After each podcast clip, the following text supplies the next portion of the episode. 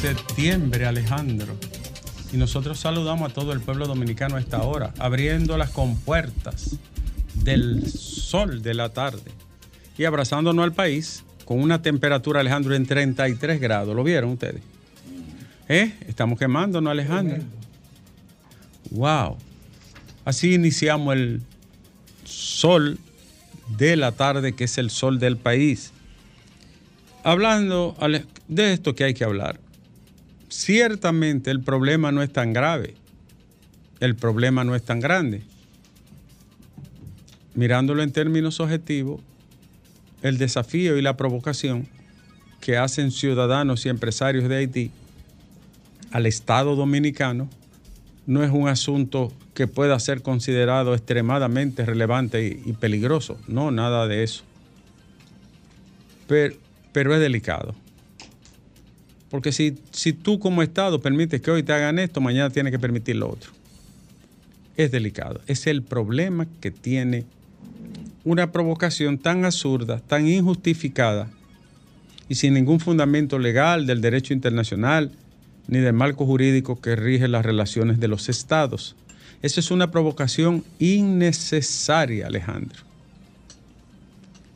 No tiene un solo ápice de legalidad ni de racionalidad.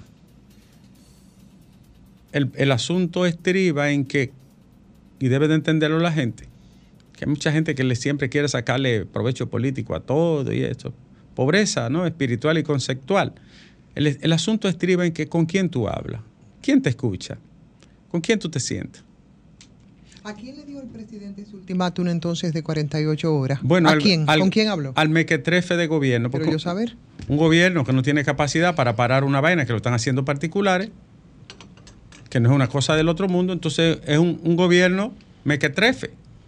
Y no es porque sea en términos de, despectivos, sino porque no tiene la fuerza, no tiene la capacidad de imponer la ley.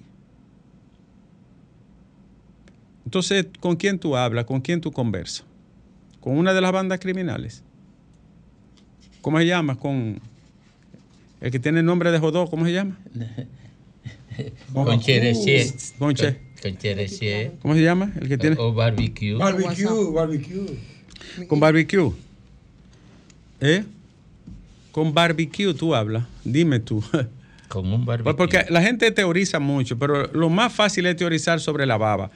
Tú no tienes con quién tú vas a hablar. No. Honestamente hablando. ¿Qué va a hacer entonces el presidente el viernes? Bueno, debe de tomar una medida, decir, está bien, ¿Mm? háganlo, pero yo respondo de esta manera. De una medida, no sé mm. cuál. Yo no quisiera que Haití... No, pero él dijo que iba a cerrar. Él dijo que iba a cerrar. Mire, el, presidente ya no va a ocurrir porque ya el gobierno haitiano mandó un equipo de, policías y militares a la zona para paralizar, obligar a los que estaban construyendo el, el canal. Ah, pues entonces yo podía. Claro que podían, claro que podían porque eh, eh, era contra, era con un empresario privado, ni siquiera era una banda quien estaba construyendo. Ni, un municipio, sino un empresario. Un empresario, porque es un desorden. Entonces ya ahora le mandaron 20 tipos armados policía y ya el empresario cogió para su torre. Tú sabes que lo más adecuado es que no, no haya ninguna medida de respuesta, porque ¿qué ganamos nosotros con imponerle una medida de fuerza o cerrar la frontera, no ganamos nada. No podemos hacerlo tampoco, porque tenemos también un comercio que no va a resistir. No, no, lo aguanta tres días, no lo aguanta más. Pero además, ¿de qué vale? Bueno, pero en un estado de, fuerza o de calamidad, todo el mundo pierde, pero esa no es la idea. ¿Y los haitianos lo saben que no lo resistimos? Porque es así. Yo creo que ellos lo saben bien y, y juegan a eso también. Claro. Ahora, el Estado no puede convertirse en un tres patines que lo que el otro quiera hacer lo deba de soportar o sea, el Estado no puede soportar eso. Lamentamos mucho que se le haga la fiesta a muchos eh, nacionalistas posmodernos. Ah, no, porque hay gente que espera que siempre haya un caos. Y nacionalista extremista. Pero hay gente que dice que nos preparemos para pelear, pero yo no sé para pelear con quién diablo. Yo entiendo. ¿Con quién vamos a pelear? Sin Pero en, embargo- nom- en nombre de Dios, ¿con quién? Con un pueblo hambriento, donde el 90% Así tiene es. algún grado de desnutrición. Un país sin una junta de vecinos. No, no tiene ni Sin siquiera. una junta de vecinos no, no, organizada. no, no tiene un club de leones ni siquiera. Tú- oh, pero, ven acá, por Dios. Pero, Pero ven eso, acá. eso tienen que saberlo muchos de los que con el, desde el frenesí y la barriga manejan el tema a través de los medios de comunicación, que se vean en el espejo de Ruanda, Claro. ¿verdad? Por lo menos a- allá llegó a un nivel de ripidez de gente que, grupos étnicos distintos, decidieron. Uno, que era mayoritario, dijo: hasta aquí llegó, lamentablemente, los Hutus y los Tutsis. Y todos sabemos el desenlace de eso. Esto en nada se parece a esto. En nada. Ha- Haití tiene una situación que es de sobrevivencia. Pero eso es lo que queremos, que no llegue a un extremo como, no, pero ¿y como cómo el de va- Ruanda. pero ¿y ¿Cómo va a llegar? Ah, pero es que aquí hay, Hay gente mucha- apostando a la hay mucha crispación. No, no, pero hay- bueno, porque hay gente que siempre está buscando Porque hay- fantasmas y sí, durmiendo con Pero sabemos que hay mucha crispación en, de- en la gente respecto Yo al sí tema de la migración. Y te han hecho un arroz con mango ahora entre la sí migración y el tema de la frontera y el río Masacre. Lo han ligado Yo todo, sí Ricardo. tengo pique con la élite haitiana, que ni le duele su pueblo, ni le preocupa, y cada vez que tiene un problema para Ni le maíz, importa tampoco. No le importa, y siempre viven agitando y torpedeando al pueblo dominicano. Yo no me canso de repetirlo, este país no le, no le ha tomado una hoja de un árbol a Haití, nunca. Al contrario, Trujillo le regaló casi 8 mil kilómetros cuadrados. Nosotros pudiéramos tener hoy 56 mil kilómetros cuadrados. Y Trujillo se los regaló. Tanta gente que habla baba de Trujillo tuvo que dárselo después de, de los acontecimientos lamentables y el genocidio casi del 37. Y perdimos 8 mil kilómetros, incluyendo a Hincha, donde nació Pedro Santana. Nosotros nunca le hemos atacado, nunca lo hemos provocado, nunca le hemos cogido un galón de agua. Vaya, Robert, nunca hemos hecho nada de eso. Ni lo acusamos de nada. Ahora, permanentemente, esa élite y un liderazgo tan extraño y entreverado que tienen, vive fuñendo al país. Yo no sé por qué. Porque qué daño le hemos hecho nosotros a Haití Pero a es- través de la historia. Pero esa élite se entiende bien con algunas élites de aquí. Y Sí, hacen pero- negocio. Sí, pero la élite donde quiera tiene el mismo aquí. comportamiento. Pero, pero Ajá. el pueblo dominicano nunca le ha hecho a Haití ni, un pellizco. Por eso esa élite es también acogida aquí en República Dominicana. Sí, pero el pueblo dominicano nunca le ha, le ha tomado ni siquiera una uña a Haití. Allá la élite de allá y la élite de aquí. Este pueblo nunca ha atacado ese país. Nunca. Y duramos 11 años defendiéndonos de ellos después que nos liberamos.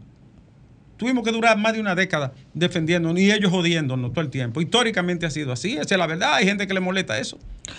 Duramos 11 años peleando sin, sin poder porque estábamos listos ya. Eso no nos permitió ni siquiera desarrollar, porque cada vez que te pasaba un momento de respiro, ahí venían por el norte, venían por el sur. Y siempre le ganamos. Lo que pasa es que una cosa es el pueblo llano, miserable, empobrecido, y otras cosas son el 1% que dirige. Así es, pero ese 1% vive jorobándole la vida a este país. Exacto. Constantemente, denunciándolo, acusándolo de racismo. Hay un tal Chloe Jose que parece como que nosotros le hemos hecho un daño genético, histórico, siempre atacando el país. Óyeme, y este país no se ha portado mal con esa nación. Ni la detesta, ni la desprecia. Aquí puede haber grupos, personas que claro. practiquen eh, el, el odio, el Y que, racismo. y que viven de eso Que resuelva esa élite su Frankenstein que han creado con las bandas. Pero aquí el pueblo dominicano no es verdad que odia a los haitianos, ni siente despecho, ni siente ningún tipo de, de repulsa. Ahora hay gente que vive atizando y molestando. Ese es un pobre pueblo sufrido, que lo único que merece es solidaridad. Ahora su élite y su clase política, yo sé que no nos pasan, porque no hay, no hay que ser un sabio. Ojalá y se resuelva esto de manera amigable, Alejandro. Sí, sin, sin mayores presiones, de manera amigable. Que no haya que tomar ninguna medida como respuesta, de ningún orden. ¿Por qué? Porque ¿en qué beneficiaría eso a ambos países?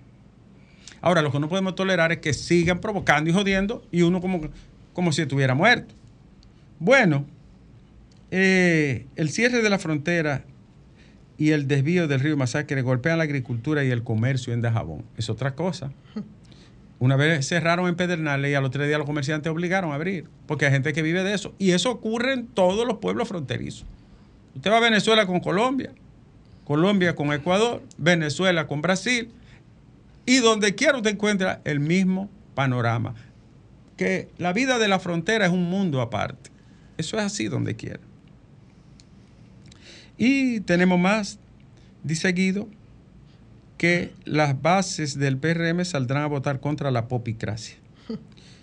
eh, ese, yo a mí me luce que Guido tiene que ir más allá de ese discurso. Porque él es un hombre realista y sabio. Y él sabe que el sistema clientelar dentro de los partidos no segrega, que hay que tener una conciencia muy elevada. Yo hiciera propuesta adentro, si yo fuera él, pero él, él es un hombre inteligente y sabio. Yo dijera que tengo la mejor propuesta, que tengo un cuestionamiento de la forma de gobernar, como él lo tiene constantemente. Pero él tiene que granjearse sectores medios, medio bajos y pobres de su partido, porque con ese discurso, honestamente, no se gana. Él lo sabe mejor que yo, porque él conoce su partido y conoce la política mucho mejor que yo. El Colegio Médico lamenta los casos de dengue y lamenta que tengan una tendencia a aumentar. Abinader sobre el canal del río Masacre. Si de aquí al jueves no hay una solución, cerraremos la frontera. Eso- ¿no? Esa fue la que tú dijiste. El sociólogo Jaime Vargas vaticina que más del 70% de los PLDistas votaría por Leonel Fernández en el 2024. Manuel Jiménez asegura que mejorará en cuestión de días la recogida de basura en la circunscripción número uno. Acelera eso, Manuel. Tiene tres años diciendo eso, Manuel. Bueno, sí, que yo me acuerde, sí, tres y medio. Tres y medio. Mira eso. Y de último momento, eh, expertos de la ONU denuncian abuso embarazada haitiana en República Dominicana. Óyeme, si somos nosotros que, que debíamos medio vaso de agua, estuviéramos en las cuatro esquinas del planeta hoy, como lo peor del mundo. Una intervención. Para que tú lo sepas. Ahora, como son ellos, nadie abre la boca ni dice nada. Para que tú lo sepas. En calma está la zona fronteriza tras el ultimátum de Abinader. La Fuerza Élite de Haití visitó la zona donde se construye el canal para devolver al río Masacre. Y el diputado Eddie Mejía sufrió una caída. ¿Qué le pasó a Edwin? ¿Es el de La Vega, no? Sí, ¿Qué le claro, pasó? ajá. ¿Qué le pasó a Estaba Edwin? defendiendo el tema el día pasado. Sí, de- que de nunca, la- vi- nunca lo vi salir, nunca. Y eso lo habían destruido por ahí. De- desmontaron una loma que se llama Baiguate, que él sabe cuál es, y él nunca abrió la boca. Por, eso hay que tener coherencia. Y ahora sale, dice, ah, bla, bla, bla. Pero yo nunca lo vi salir. ¿Dónde estaba él cuando desmontaron una loma entera? No lo vi nunca. Y un incendio afectó el área de la loma Guaigüí en La Vega. Fue controlado ya. Este es un tiempo de incendio, ¿eh? Señores, oigan este, oigan qué dato este. en, en seis años, 460 estudiantes murieron en el trayecto de su casa a la escuela en accidente. 400 pero ¿qué país del mundo tiene una proporción? Señores, seis años, 460 niños, jóvenes, adolescentes, murieron en un accidente de su casa a la escuela. Y eso no es una pandemia. ¡Wow! Eso es peor que una pandemia. No, eso no es una pandemia aquí. ¿Tú sabes lo que significa 460 vidas, jovencitas, infantes destruidas? Algo que es prevenible, previsible. Señores, un conato de incendio en las oficinas gubernamentales Juan Pablo Duarte se registró hoy. Y tengo más.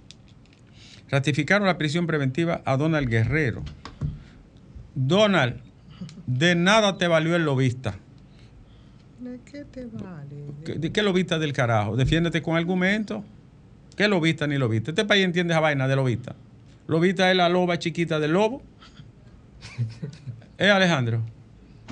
Charlie Mariotti le dice a Binader, el profesor Juan Bono estuviese con un promotor de tutumpotes. Ay, ay, ay, ay. Es verdad, Juan Bono le llamó tutumpote, Claro. pero tampoco quería saber de ladrones. ¿Y entonces? Ninguno de los dos lados. Agáchate un chingo. Bueno, pero eso mismo Bosch no soportó la corrupción en su gobierno. Agáchate un chingo. Y el que se pasó lo cortó al va. instante. Se redujo el sueldo. Bueno, lo- y sacó a uno porque, porque solo... Por sospecha lo sacó. Allí lo sacó. Pero aquí ahora lo dejan igualito. Lo sacó. Lo sacó por una mención. ¿Cómo se llama el funcionario que sacó? Que trabajaba en el palacio. Que Dime era- el nombre. Fafa sabe. Fafa, ¿cómo se llama el funcionario que Juan Bosch sacó? No se va a acordar, ¿no? Que era, que era por- por- por- porque quería negociar un asunto y él lo- los destituyó de una vez del palacio. yo no sabía. Bueno, a mí se me olvidó el nombre también. El gobierno va a adquirir los productos perecederos a los productores nacionales para mi- mitigar el impacto económico por el cierre de la frontera. Debe de hacerlo porque esos productores y esa familia y ese pueblo vive de eso. Me dieron una noticia ayer que. ¿Cómo se llama la.? la- Ah, Me, me cuenta el, el magistrado amigo mío Teófilo Andújar, que era apellido Gel. Gel, ese mismo. Gracias, Teófilo. ¿Cuánto tiempo, magistrado? Apellido Gel. Quiso hacer unos negocios y de una vez lo destituyó. Virgilio Gel. Virgilio Gel. Virgilio Gel. Así se llama. Que era de su extrema confianza, ¿eh? Sí, sí. Bueno, ¿y qué más le digo?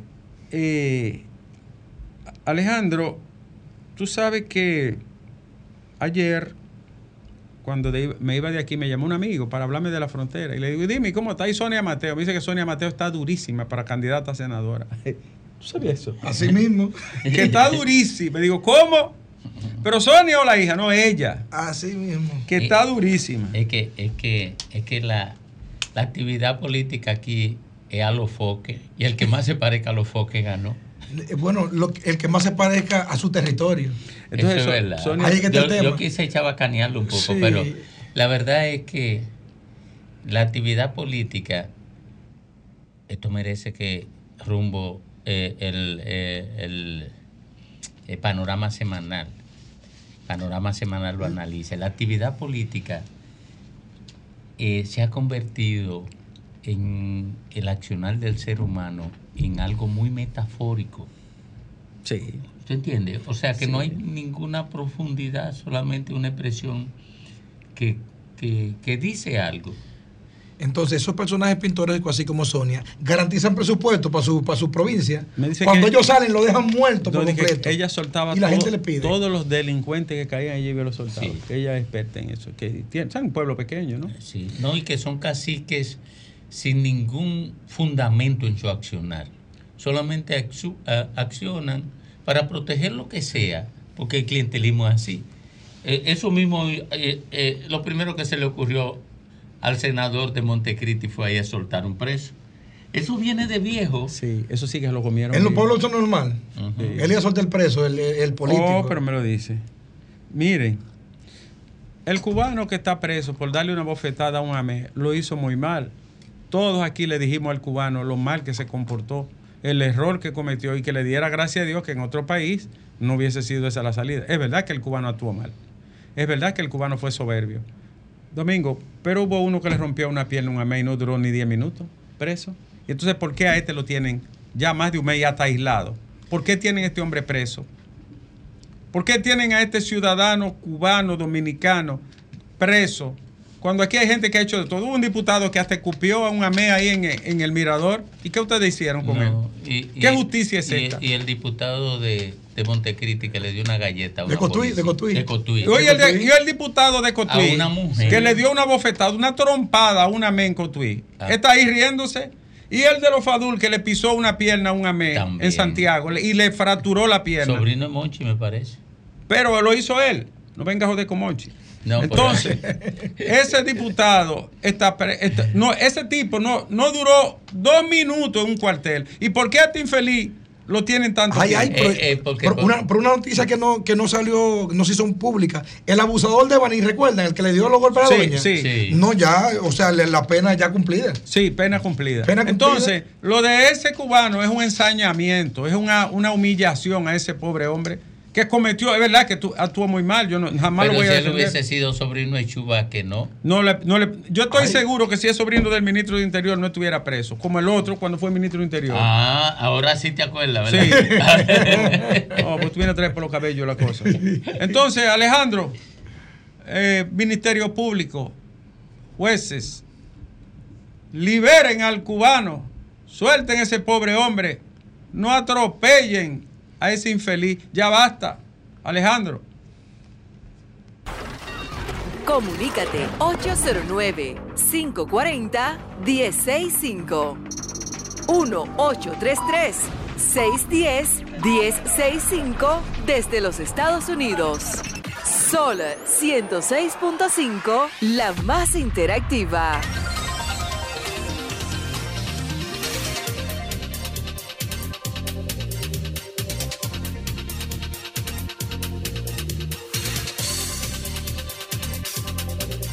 Ni que me baje en línea en mi trabajo. Dile, Alejandro. Explica, ¿tuve problema? ¿Tuve problema? Yo tuve problemas. Mi niña, yo me metía en una caja. Yo me metía en una caja. Sí, pero era para no ir a la escuela. Y doña María, que Dios la tenga en gloria, que doña María, buscando el, malditico por toda la esquina. Me metía en una caja.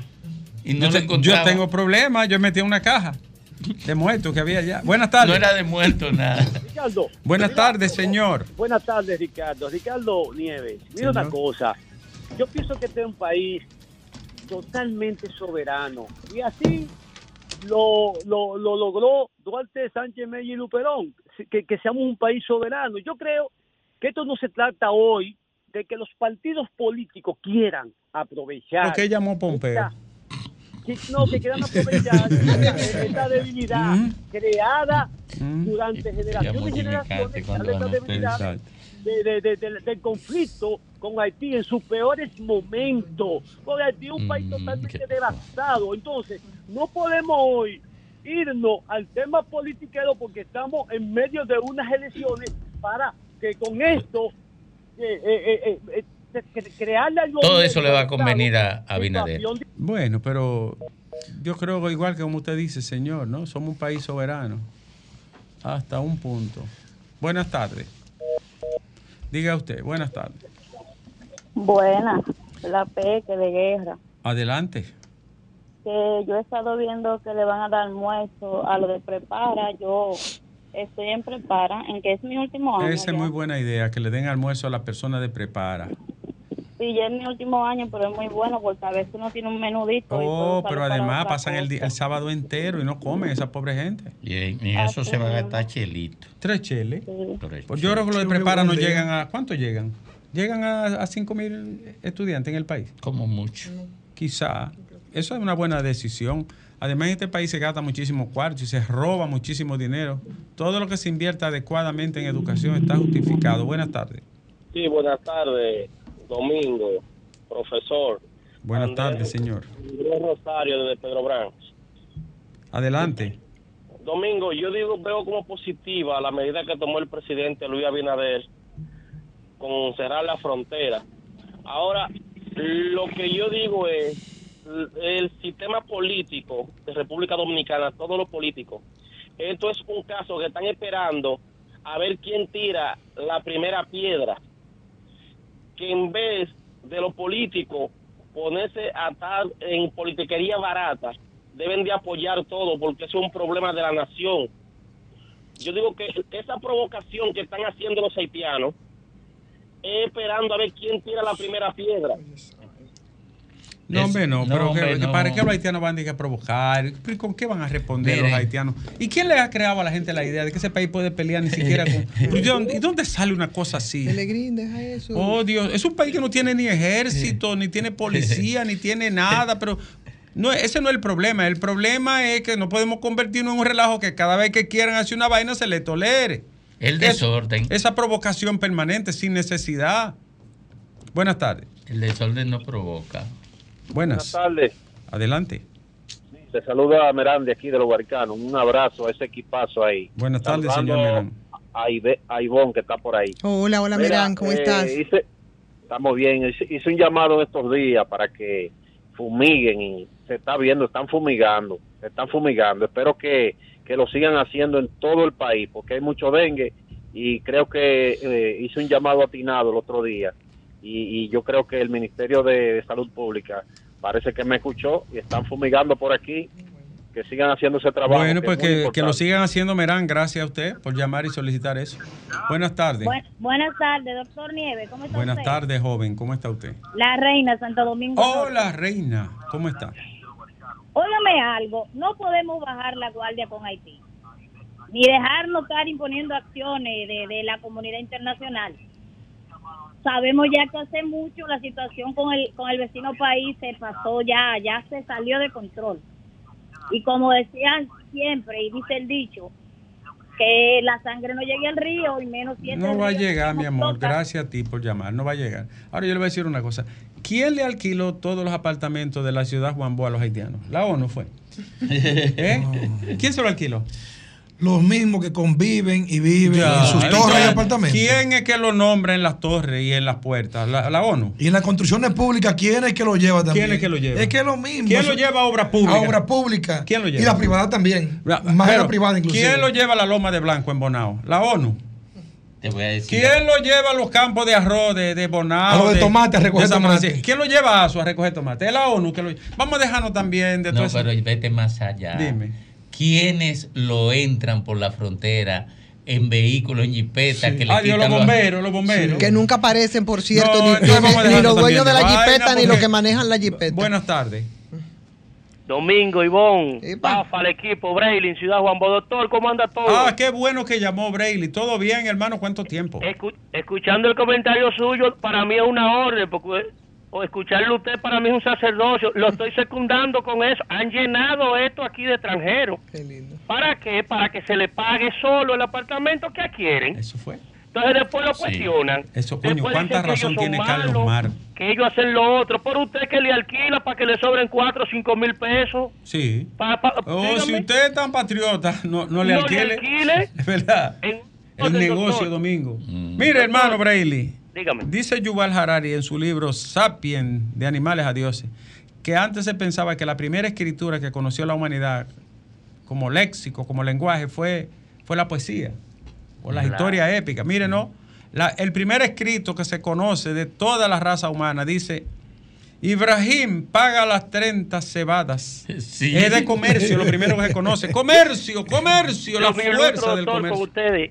Doctor, Sí. en otro orden, estuve el fin de semana con mi amigo y precandidato a senador Kennedy Vargas en la provincia de Independencia. Ah, no es un clavo pasado, me dijo Estuve- 22. Estuve, doctor, y sin fanatismos políticos, porque ese señor es amigo mío, recorriendo Duvergé, la descubierta, y sin lugar a duda, doctor, ha de ser el próximo senador de esa provincia. Que no se equivoque el PRM. Ok, pues dígale a la gente que vote por Kennedy. Buenas tardes. Buenas tardes. Buenas tardes, buenas tardes. Peneida Guzmán, Santo Domingo Norte. Hola, Zeneida, mi amor. Zeneida, antes que tú te refieras a aquello que va a tocar, ¿cómo está el, el parque de allá, de, de Santo Domingo Norte?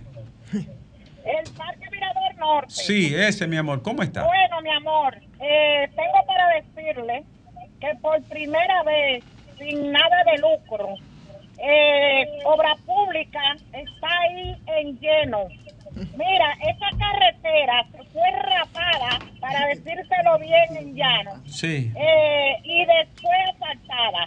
Ellos, pienso, todavía están ahí porque es un trabajo Está arreglando largo. la, la, la calle larga, ¿no? Que llega hasta allá abajo. Exactamente. Igual ¿Y el parque cómo está dentro? El cuidado del parque.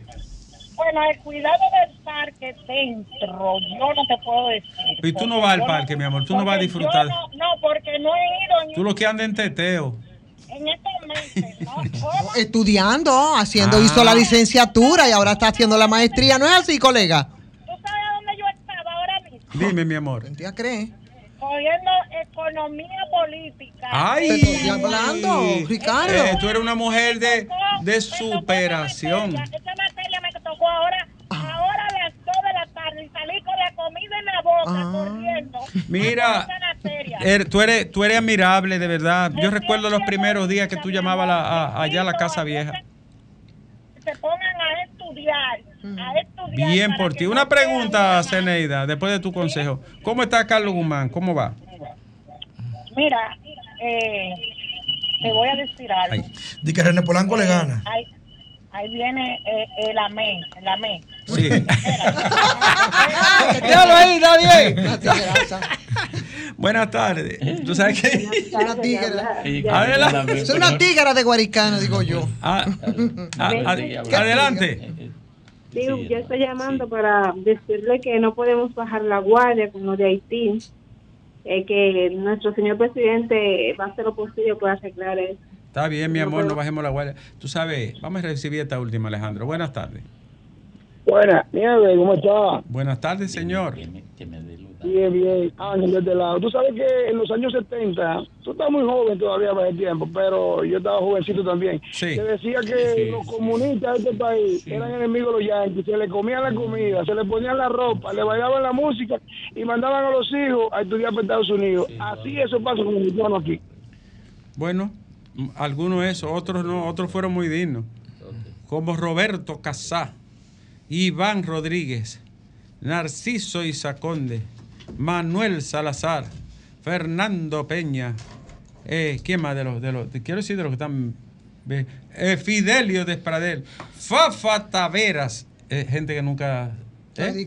Que nunca que claudicó. frente al imperio, ¿eh? nunca. No, ni Cocuyo. No. Nico. No bajaron la cabeza. Cuyo Báez, No, nunca. nunca. Aniana Vargas, la madre de Emilio que murió, la señora Deñó, Sí. eh, ¿cómo se llamaba ella? Tatiana. Tatiana Deñó, eh, gente firme que pasó la Roberto vida. Duvergé.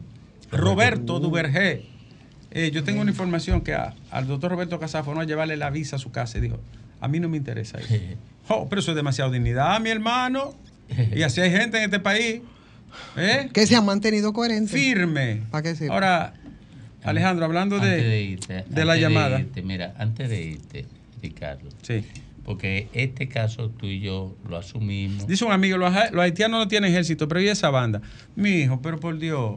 Una banda no. Tres gatos una esquina. Una, tres gatos, tres gatos. No, la banda existe eres- porque no hay ejército. La, la Sí. quinta la séptima brigada que está en, en, en Mao. En Mao. Tú sueltas la séptima brigada y no. Pero tú eres loco, mijo. Pero, entiendan lo que uno está hablando. Nosotros estamos hablando de un ejército que tiene 179 años, pero vengan acá, mis hijos. Oh, dime, para ¿qué tú me ibas a para que él tenga una idea. No, te quiero decir, no es corrigiéndote, porque no, no estoy en, No, para que él en tenga- facultad para de que eso, él pero no, no piense que una vaina irregular de tigres, barrigones. Que no cayeron del aire Traficando y, y haciendo diablura. Que no cayeron del aire. ¿eh? No, pero por No. la razón que fuera, son bandoleros. Ah, un grupo bueno. de bandoleros, viejos, porque lo que le hacen es daño a su país. Tienen tres mil y pico de muertos. Claro, igual Desde, que. desde, desde enero a la fecha, tres mil y pico de y secuestro, secuestro express, cobran peaje, hacen de todo. Cambiaron el escenario y en vez de las confrontaciones Claro. sociales, entonces te plantaron las bandas y esa banda la implantó. Pues- la oligarquía haitiana tiene mucha culpa de eso y de, pla- y de paso Estados Unidos hace negocio vendiéndole pero- las armas. oh, pero claro, pero, Ah, sí. Pero esos son bandas, Pero- pero hay que- bandas criminales. Pero- totalmente pagan- pagan para criminales. protección. No es lo mismo que lo que hacía Mandela y Vico en Sudáfrica, que enfrentaban al poder y al Estado opresor y racista, eh, incluso con guerra de guerrilla y foquismo. No es lo mismo, ¿no? O lo que se hacía aquí para sobrevivir. Esos son bandas criminales de secuestro. Miren, miren, señores. ¿Recuerda del foquismo que- Claro. Dime. Pero que ellos, ellos no están luchando contra ningún estado. Ni con, No, ni ellos lo están contra- masacrando a su propio ni contra pueblo. ningún orden Están luchando contra económico, sí. Oh. ni contra ningún no tienen Ni con otro Estado, No. ni con grupo económico. no tienen otro horizonte que la barbarie. Sí, hombre. Miren, eso es tan sencillo como así. Y existe la barbarie porque y, y, y tiene como horizonte la barbarie porque allá no hay ningún orden que lo frene. Pero No nada. lo crearon para eso. ¿Tú eso no le has no- visto la barriga? ¿Cómo se llama el tigre? Barbecue. ¿Tú no has visto la barriga barbecue? El líder ¿Eh? Eso no, son- no aguanta un Eso sprint eso en la No, no, 60. comiendo butifarra, cadeneta y entresijos, de la que llega de aquí. Es domingo. Sí, así ¿Eh? es. Alejandro se está riendo. No, no pregunte a. Domingo, pregúntale a Choclo. No, pero La- ¿Cómo se llama la de allá No, de Mango lo Parece que le gusta a El Alejandro. mango de Pepe Bonao, que hay una butifarra buenísima, que le espanta la mosca con un ramo. ¿Cómo se llama, Alejandro? Buenísima, la mejor butifarra del país. ¿Cómo se llama la señora que está ahí? La que venden Eh. Allá en el mango de Pepe, sí, que le espanta la. No, no La pega- con un- con- con- con un ramo. Con un ramo de, de laurel, no se le pega una mosca.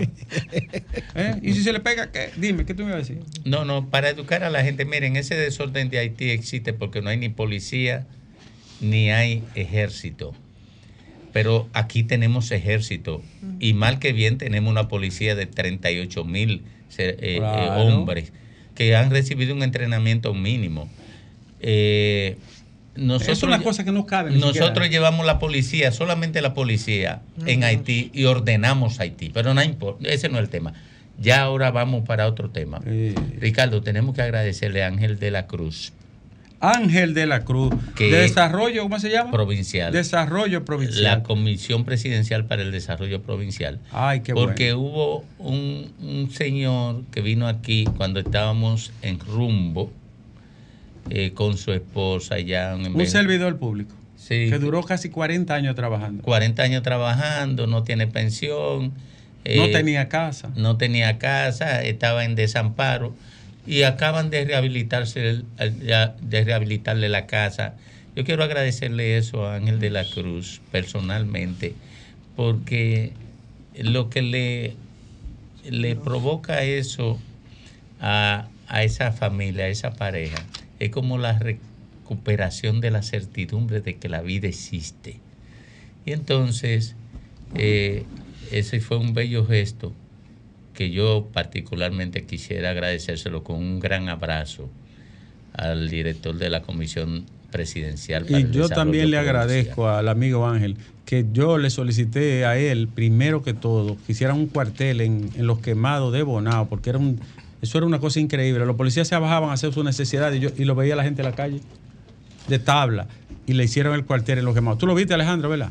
También Ángel de la Cruz participó en eso y me alegra que él responda de esa ¿Quieren que te- manera. quieren que le Eh, que- miren esto. Peligroso señor. eso. Pero- Miren esto, el Comité de los Derechos del Pueblo de Loma de Cabrera llamando a una reunión el día 12, eso era ayer, en el parque a las 8 de la mañana. Eh, para unido, oye esto, partiremos a visitar todas las casas de los haitianos. Oiga, Oye, oye, eso. Esto es el Comité de los Derechos del Pueblo. Dice que es urgente la unión de todos los dominicanos. ¿Tú sabes lo que es esa Oye, vaina? oye lo que dice, pero oye lo que dice ahí. Es urgente que la patria está, oye que la patria está en peligro. Sí, es para que tú veas lo No, que yo dicen. no- yo Eso- no voy a leer esa no, vaina. pero oye, no, pero No, déjame hombre, leer yo esta no- parte no, porque hombre, eso, no, yo eso- no voy- no le dé vigencia esa vaina. eso, no Mira, eso, es increíble. Una vez, Alejandro. Increíble. Mira, es que la, la irra- Apuesto a que no fueron 10 Así se inicia un genocidio. Así una no, no, locura. no, La irracionalidad. ¿Qué es esto? Oye, la irracionalidad no debe dársele cabida porque la gente está muy mal educada aquí y comienzan a imitar esos Alejandro, disparates. No, pero hay que advertirle que es un disparate. de- Hay que advertirse lo Si que no es se un puede ser disparatoso. Sí, pero eso nada más se queda ahí. La llamada de no. Zeneida, tú viste que, que- Porque si le da discurso lo van a imitar, llévense de mí. Miren, Si tú le das discurso a pero los ya no le den vigencia oh, a oh, eso. La lo van a llamada, imitar. hasta mal escrito todo. La llamada de Zeneida que llegó el AME. ¿Tú sabes que me acuerdo de eso, Alejandro? Yo una vez le dije al jefe mío que me aumentara el salario. Yo lo llamaba todos los días. Uh, uh, ya, no, ya él no aguantaba la llamada. Y un día lo atrapé de ahí, ahí, de frente. Le digo, mire, yo lo estoy viendo abajo. Yo estoy arriba. Dígame, ¿me va a aumentar o no me va a aumentar? Aló, aló, se cayó. Digo, no se cayó porque yo lo estoy oyendo.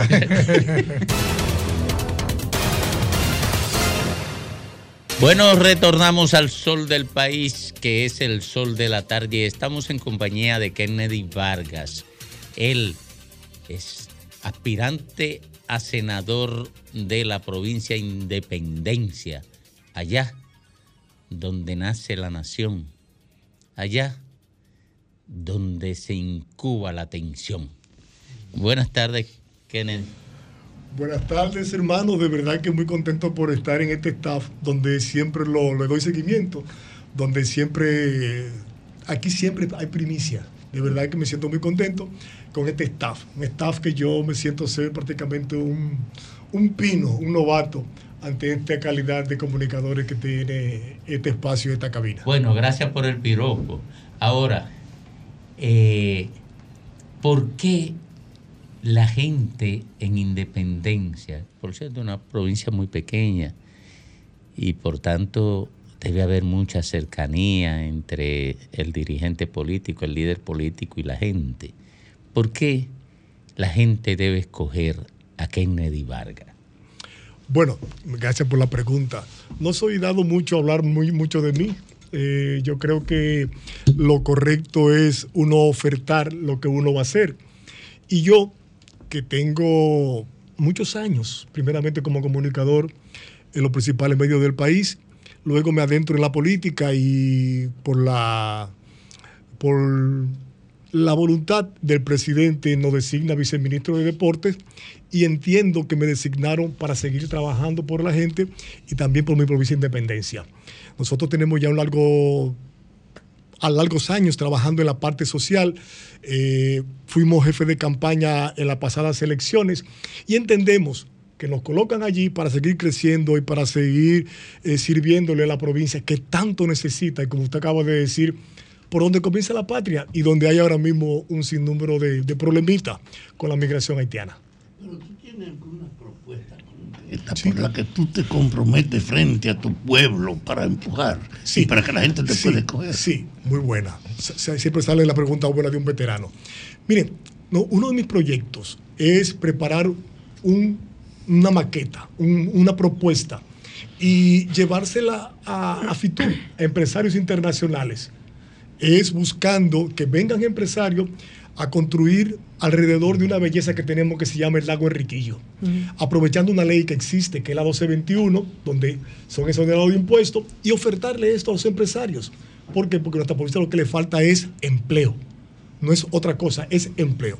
Otra propuesta que tenemos nosotros como de llegar al Congreso con Dios delante es hacer un muro de contención, pero un muro de contención de zonas francas buscar que empresarios norteamericanos, canadienses, franceses, quienes siempre han estado preocupados por la problemática dominico-haitiana, vengan y se instalen allí con sus propuestas, con sus empresas, donde pueda ir a trabajar el dominicano de Jimaní, el dominicano de Independencia, pero también pueda venir a trabajar el, el haitiano que está de aquel lado y buscar hacer, como, como le dije hace un momentito, un muro de contención, un, un- una, una, una, una puerta donde ambas naciones se puedan de verdad beneficiar de, estos, de esta zona franca en diferentes áreas.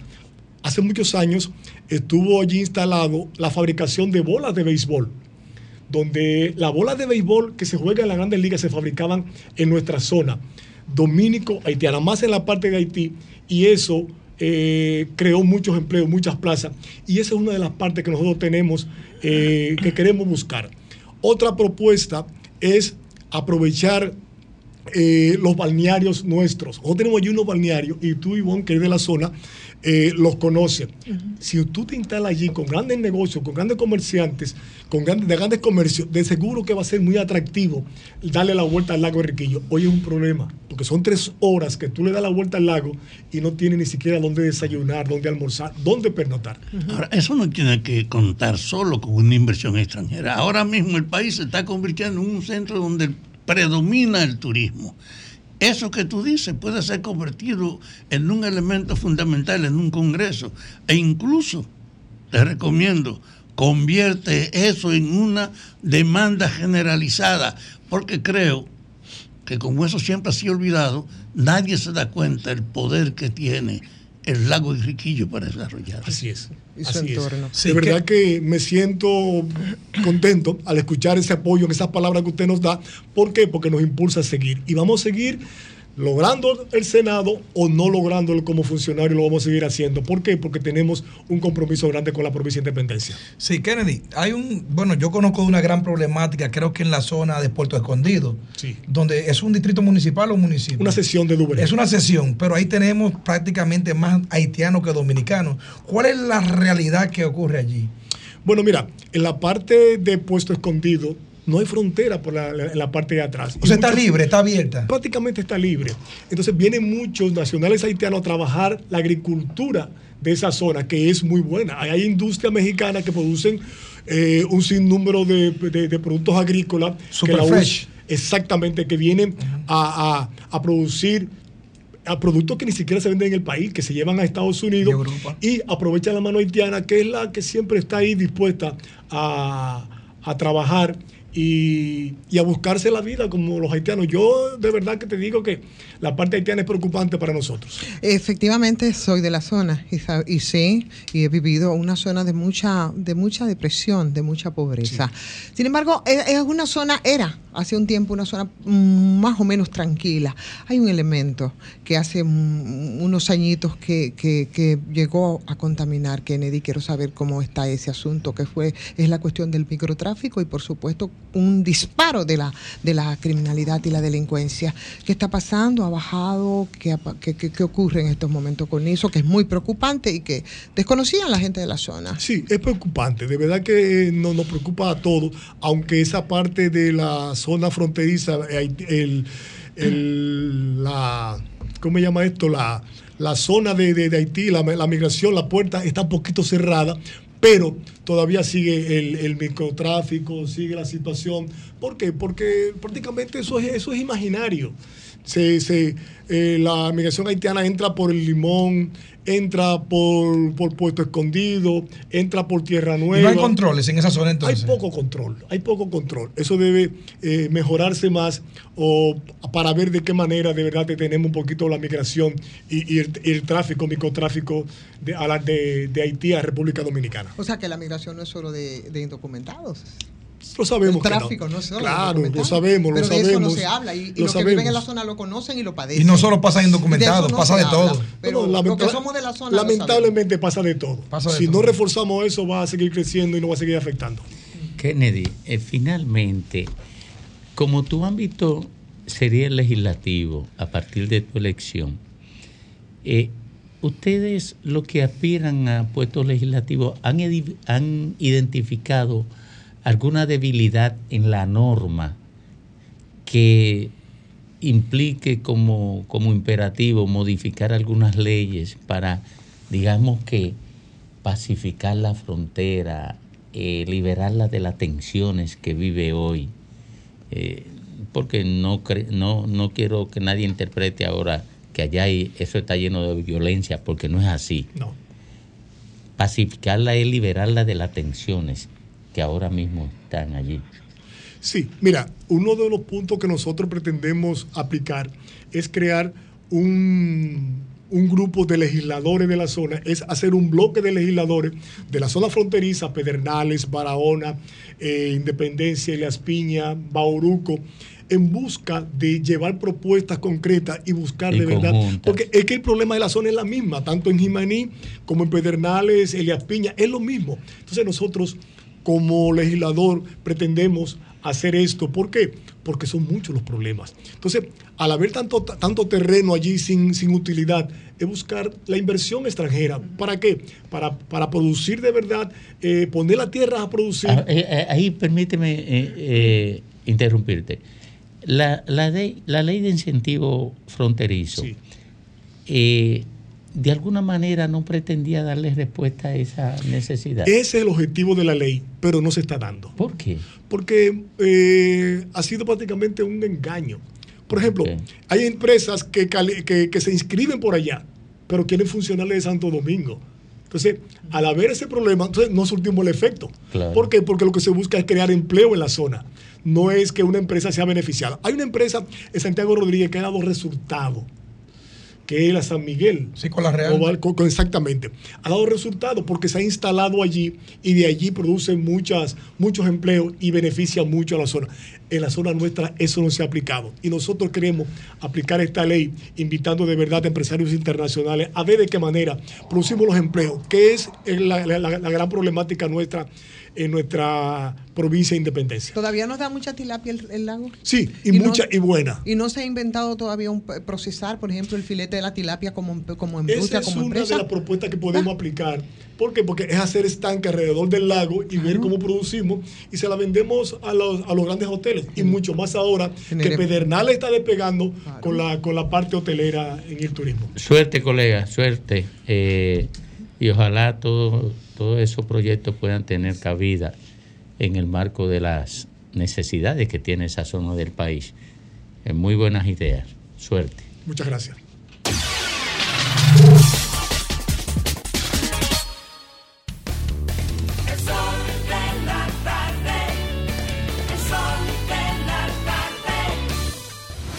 Sol de la mañana desde la ONU 2023, con la presencia del presidente Luis Abinader, del 19 al 22 en la ciudad de New York, con todos los protagonistas de las diferentes áreas de esta gran ciudad.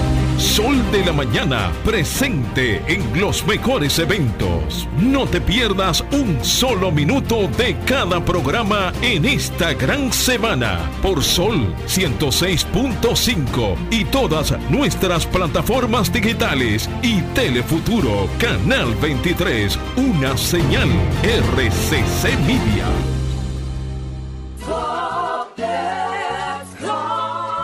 Señor constructor, en el FOPECOMS seguimos avanzando y ahora estamos más cerca de ti en nuestra sede principal de la avenida 27 de febrero 272 esquina Rosa Duarte para servirte mejor y garantizar la protección de los trabajadores de la construcción. Recuerda que cumpliendo con la ley 686 garantizarás el futuro de tu servidor y el crecimiento de la nación. Fondo de pensiones de los trabajadores de la construcción más que pensión. El sol de la tarde. Ya está disponible la nueva DGII móvil. Más que una app, una valiosa herramienta en la que podrás consultar el estatus de tu RNC, número de comprobante fiscal y la placa vehicular. También traerá un token digital y todas las novedades de la administración tributaria. Descárgala ya, disponible en Google Play y App Store. Dirección General de Impuestos Internos, cercana y transparente. Sol 106.5, la más interactiva. Una emisora RCC Miria. El sol de la tarde. La prevención es vital para reducir los niveles de violencia en nuestra familia y en nuestras comunidades. Así que ustedes ya son parte de la solución. He apuesto mucho que ustedes puedan ser esos líderes que puedan mediar en todos estos conflictos pequeños que se producen en sus comunidades. Y la iglesia confía mucho en ustedes. Y el Ministerio Público confía mucho en ustedes. Y el país espera mucho de ustedes. Nosotros contamos con ustedes.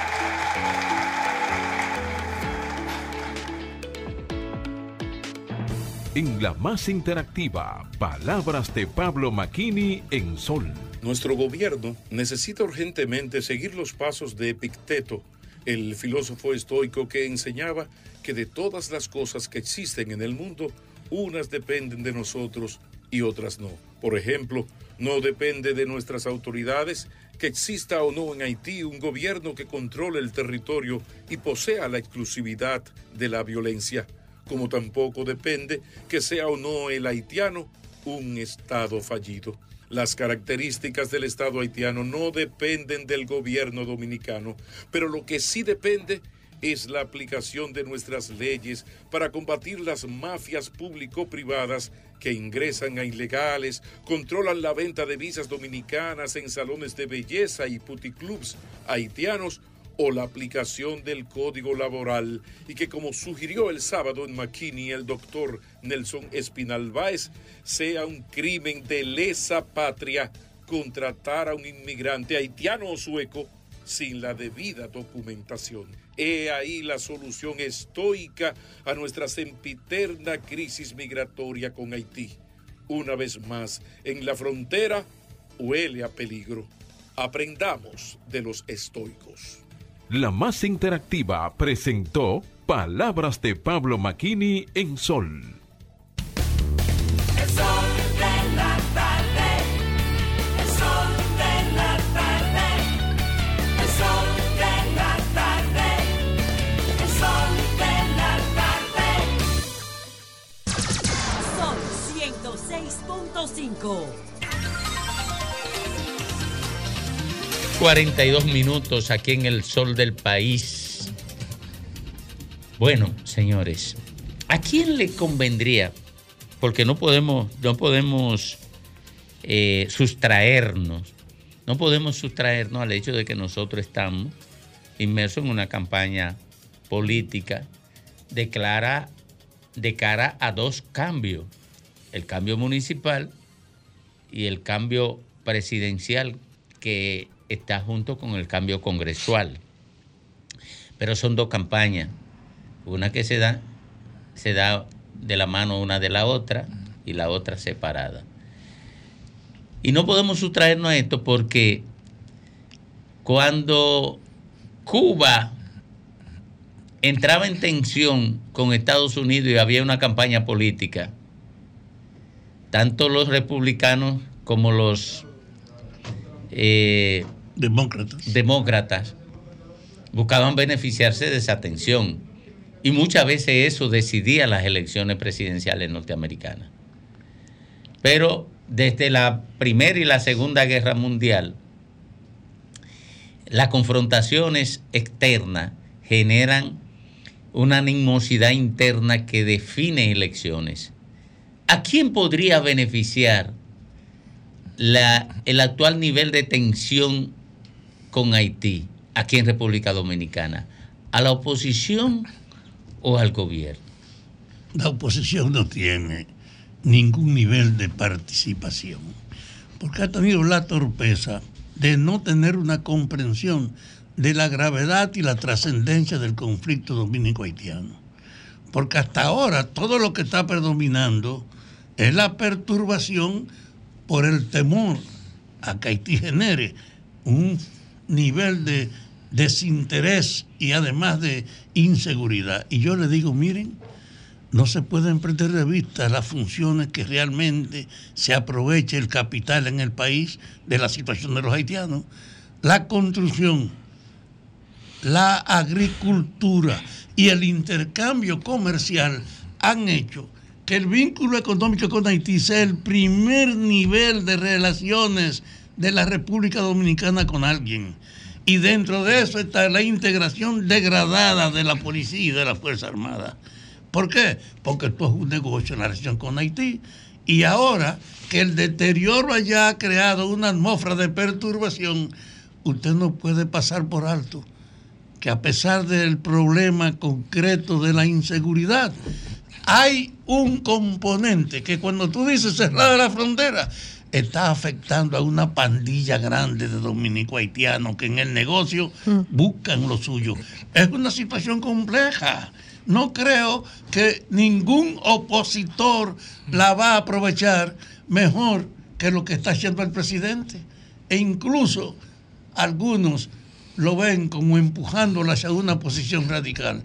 Pero la solución va más allá de lo que para el presidente, que es un candidato, representa ponerse al frente de la lucha haitiana, que le facilita a él una posición de ventaja, que yo no tengo duda de que la tensión con Haití ha favorecido fundamentalmente al presidente siempre ha favorecido a los políticos la situación con Haití. Y cuando no está ahí sobre la mesa también la traen porque le- porque eso es una de, los, de las críticas que yo le tengo tengo a los distintos gobiernos respecto al enfoque y a la solución eh, y a la regularización de ciertas situaciones respecto al tema, al tema, al tema de Haití, que han actuado, óyeme, de verdad, se ha actuado con muchas irresponsabilidades, irresponsabilidades históricas. Aquí el tema migratorio nosotros lo tenemos en el nivel que lo tenemos precisamente por una irresponsabilidad de este lado. Los haitianos han actuado correctamente en ese sentido. Yo digo en términos de aplicar sus leyes migratorias. Ellos ahí han sido bastante coherentes nosotros, con nosotros no ha ocurrido lo propio. Por eso, porque hay gente que trafican con esto. Ahora tenemos una situación bastante compleja. Hay muchas voces, hay muchos eh, sectores diversos que apoyan precisamente al presidente Luis Abinader en esta, en esta coyuntura eh, y que se pone, por supuesto, por encima del interés de la seguridad nacional y todo esto, porque simplemente ahora nos toca. Ahora hay como usted dice, Fafa, hay elementos que hay que tomar en cuenta y hay que considerar. Sí. Con perdón. Sí, adelante, Fafa. El presidente de Estados Unidos, Joe Biden, ha expresado que la mejor solución para Haití es la integración de la isla. Es decir, que hay una incorporación que pone en evidencia que la ausencia de participación de las grandes sociedades, que el interés de no propiciar la solución encubre una idea. ¿Los resuelven los dominicanos o se los lleva el diablo? Y ese es el interés que están moviendo los diarios. Mira, yo creo que la coyuntura que tenemos hoy los dominicanos es como cuando tú vas para una fiesta vestido de blanco y antes de llegar a la fiesta tienes que pasar primero por una cañada llena de lodo. Es imposible, a no ser que tú tengas un transporte aéreo, un dron o algo así, o un avión, que tú pases por un lugar sin ensuciarte. Y en el caso del tema haitiano, recuerden señores que Haití no es un país cualquiera. Haití es la primera república negra del mundo en 1804, prácticamente en los aires todavía de la Revolución Francesa. de América entera. De América entera, del mundo, no solamente de América, del mundo. Es la primera república negra del mundo organizada. Es un país sumamente conocido en el mundo completo, lamentablemente ahora por su pobreza. Eso le da una condición a Haití de víctima. Yo no, no creo, no veo cómo Haití podría perder o cómo la oposición, en este caso, podría perder en un caso de este tipo porque no tiene ningún tipo de vinculación o de incidencia a la hora de la toma de decisiones. Además también, además, en un problema dominico-haitiano, cuando la República Dominicana cierra las fronteras, nosotros somos lo que producimos, nosotros somos lo que importamos, nosotros compramos Lo que exportamos. lo que exportamos, perdón, sí, nosotros somos, somos los que le vendemos a Haití. O sea, cuando se frisa la frontera, podemos hacer presión. Ahora, económicamente quienes pierden son los dominicanos. Y más aún, señores, en el tema dominico-haitiano, en ese chipeo binacional que puede existir, cualquier chispita que explote un conflicto República Dominicana-Haití, solamente perdemos nosotros, aunque tengamos razones. ¿Por qué? Porque para el mundo, Haití es una víctima por su pobreza. No, Bueno. sí, sí, sí, sí, dale, dale, dale, Domingo. No, no, lo que yo pienso es que también, bueno, se habla mucho respecto al tema haitiano. Ahora estamos en una coyuntura muy específica, que es lo que está ocurriendo. Pero eh, en Haití hay una situación que viene desde hace muchísimo tiempo, en la que yo y en la que se llama, se llama y se escribe mucho a esa comunidad internacional, que tampoco nunca se ha planteado ningún tipo de solución. De hecho, nosotros tampoco. Eh, siempre de lo que hablamos es que eso es un caos, que es invivible, que eso no es un país, que es un, que es una muestra. Lo decimos, nunca se ha visto el tema como solución política, absolutamente. Y en Haití yo creo que son siete años, ¿verdad? Que tienen ya que no se celebran elecciones. O sea, lo vemos como que es algo que no tiene solución y yo creo que no es así. Yo creo que hay una resistencia a buscar una solución a Haití porque eso es, yo creo que eso les resulta muy conveniente también a algunos sectores, no estoy hablando aquí en República Dominicana. Entonces no se quiere mirar mucho más allá de, de- lo que entendemos y eh, soluciones que siempre terminan eh, en, en intervenciones armadas que tampoco han dado resultados y muchas veces revestidas de humanitarismo, ¿no? En ese caso. O sea que la verdad es que ese es el tema, claro, el problema ya de fondo. pero el tema haitiano, la línea limítrofe entre el tema haitiano y dominicano es como entre la estupidez y la genialidad. Estamos diciendo que así como tú quieres empoderar, por ejemplo, si el presidente agarra un discurso fuerte, empoderado contra el tema haitiano, tenemos aquí en este país una banda, porque es una banda armada, de gente que vive del tema haitiano y que está esperando simplemente que tiren un fósforo, porque la gasolina ya está en el territorio. Entonces, ese es un tema incendiario, que si bien es cierto que el presidente lo puede capitalizar, porque claro, él es el que toma las decisiones, no es menos cierto que capitalizándolo se puede ir, se puede ir al suelo el gobierno completo. Pero- con una acción que termine un- en un caso Ruanda, como hablamos eh, eh, en, en- en- en- en la pausa. Puede pasar aquí un, un, un Tutsi, un, un, un Tutsi sin problema. Nada más Ruanda. para pasarle, nada más a propósito de lo que él está diciendo. Cuando hacemos un enfoque del tema, solamente vemos el tema desde el problema de la seguridad de Haití, ¿sí? Que era lo que me estaba refiriendo. Pero eso tiene dimensiones que son específicamente. Y eso, eso nada más se te queda en lo policial y en el tema puramente operacional. Eh, pero cuando tú tienes que medir la dimensión política, eh, que es más amplia y que tiene ya que ver con un control territorial de ese país, que podría ser retomado quizás con unas elecciones, pero claro, para eso habría que crear las condiciones, ¿no? Había que hacer una recomposición del poder político en una autoridad legítima. Eso como que parece que resulta muy complicado, podría ser una solución, pero esos son los temas que no se tocan, la solución política de Haití.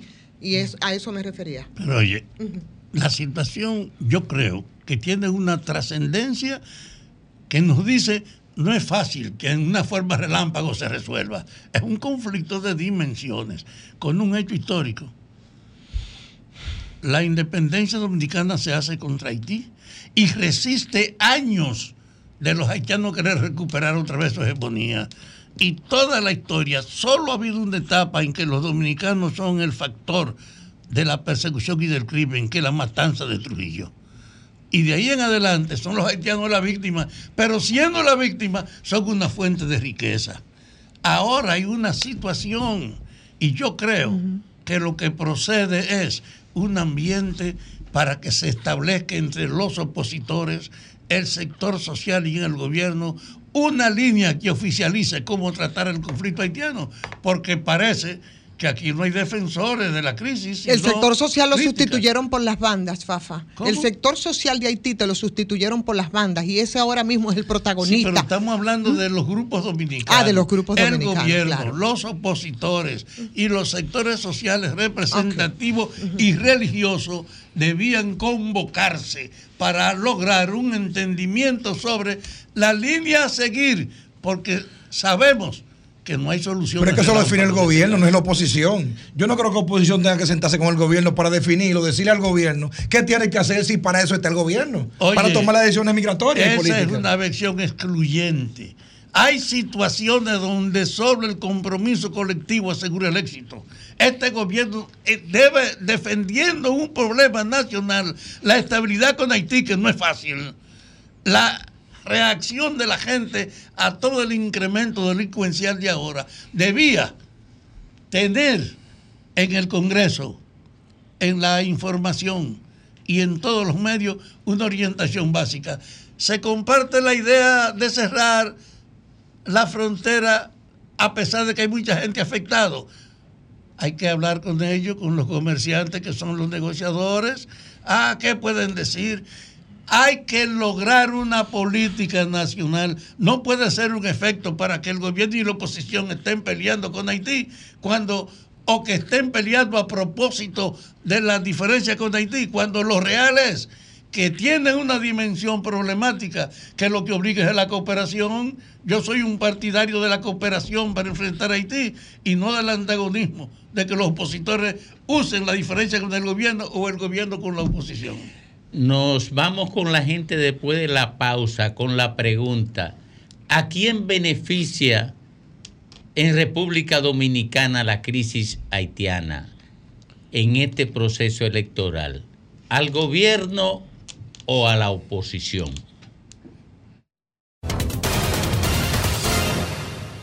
¿A quién beneficia la crisis con Haití?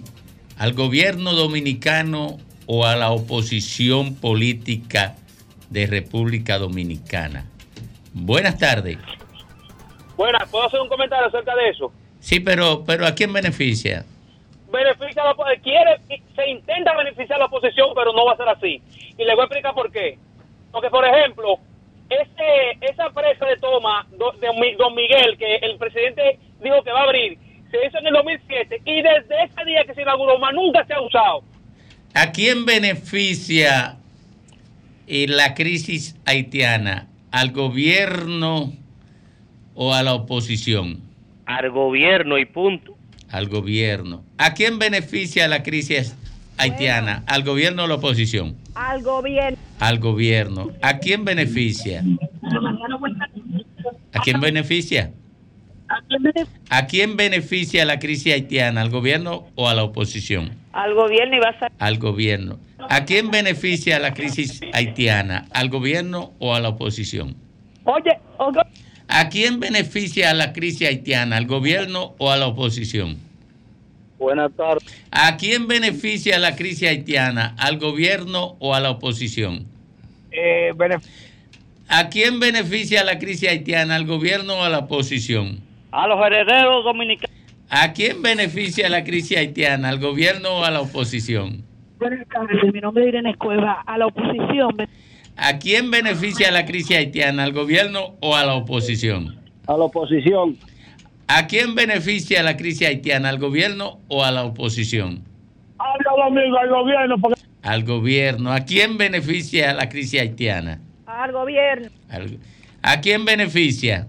Al gobierno. Ah, pero ya esta encuesta la ganó. que ¿A quién que- que beneficia? pidan cuatro más también cuando llamen ya. ¿A quién beneficia? Al gobierno. ¿A quién beneficia? A la oposición. A la oposición. ¿A quién beneficia? Al gobierno. El call center de Grimer está flojo. ¿A quién beneficia? A que interno. oposición. A la oposición. ¿A quién beneficia?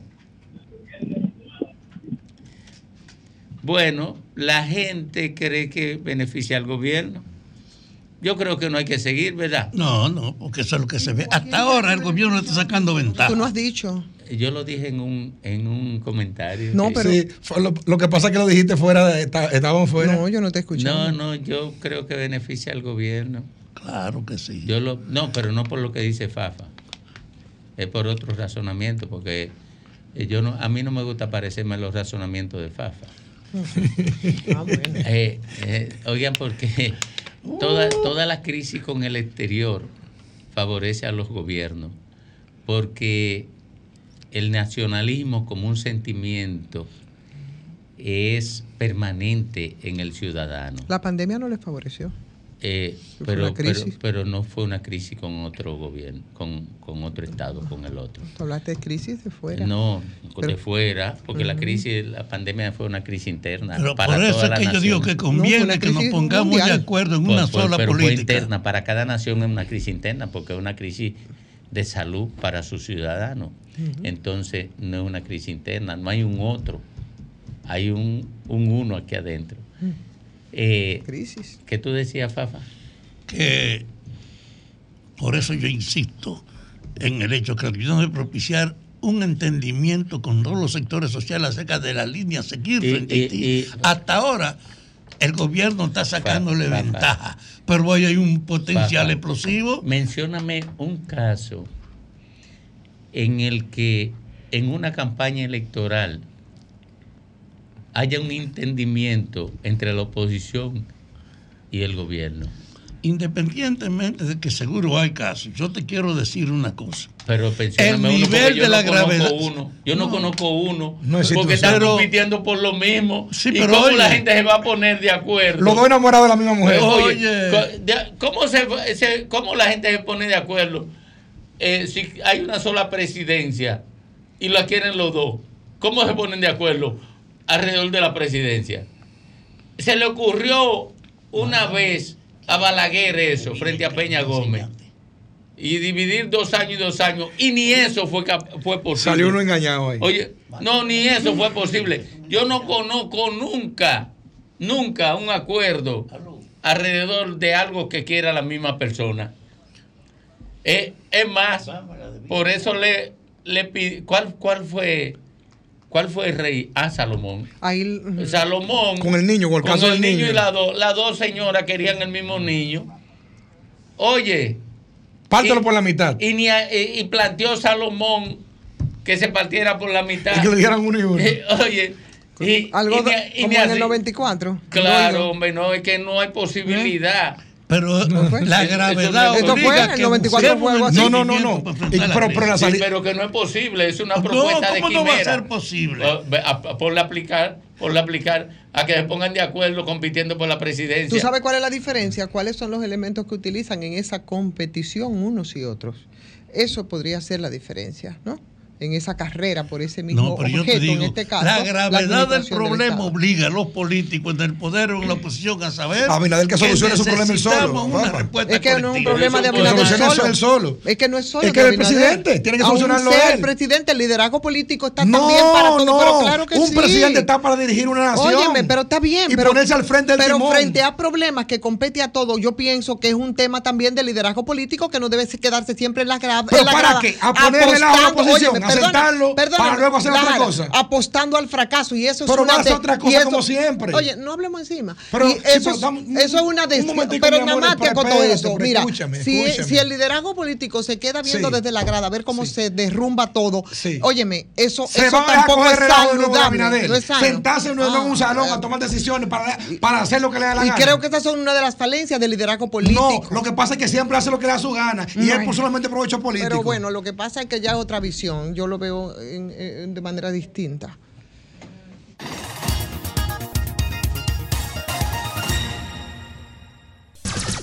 Sol 106.5.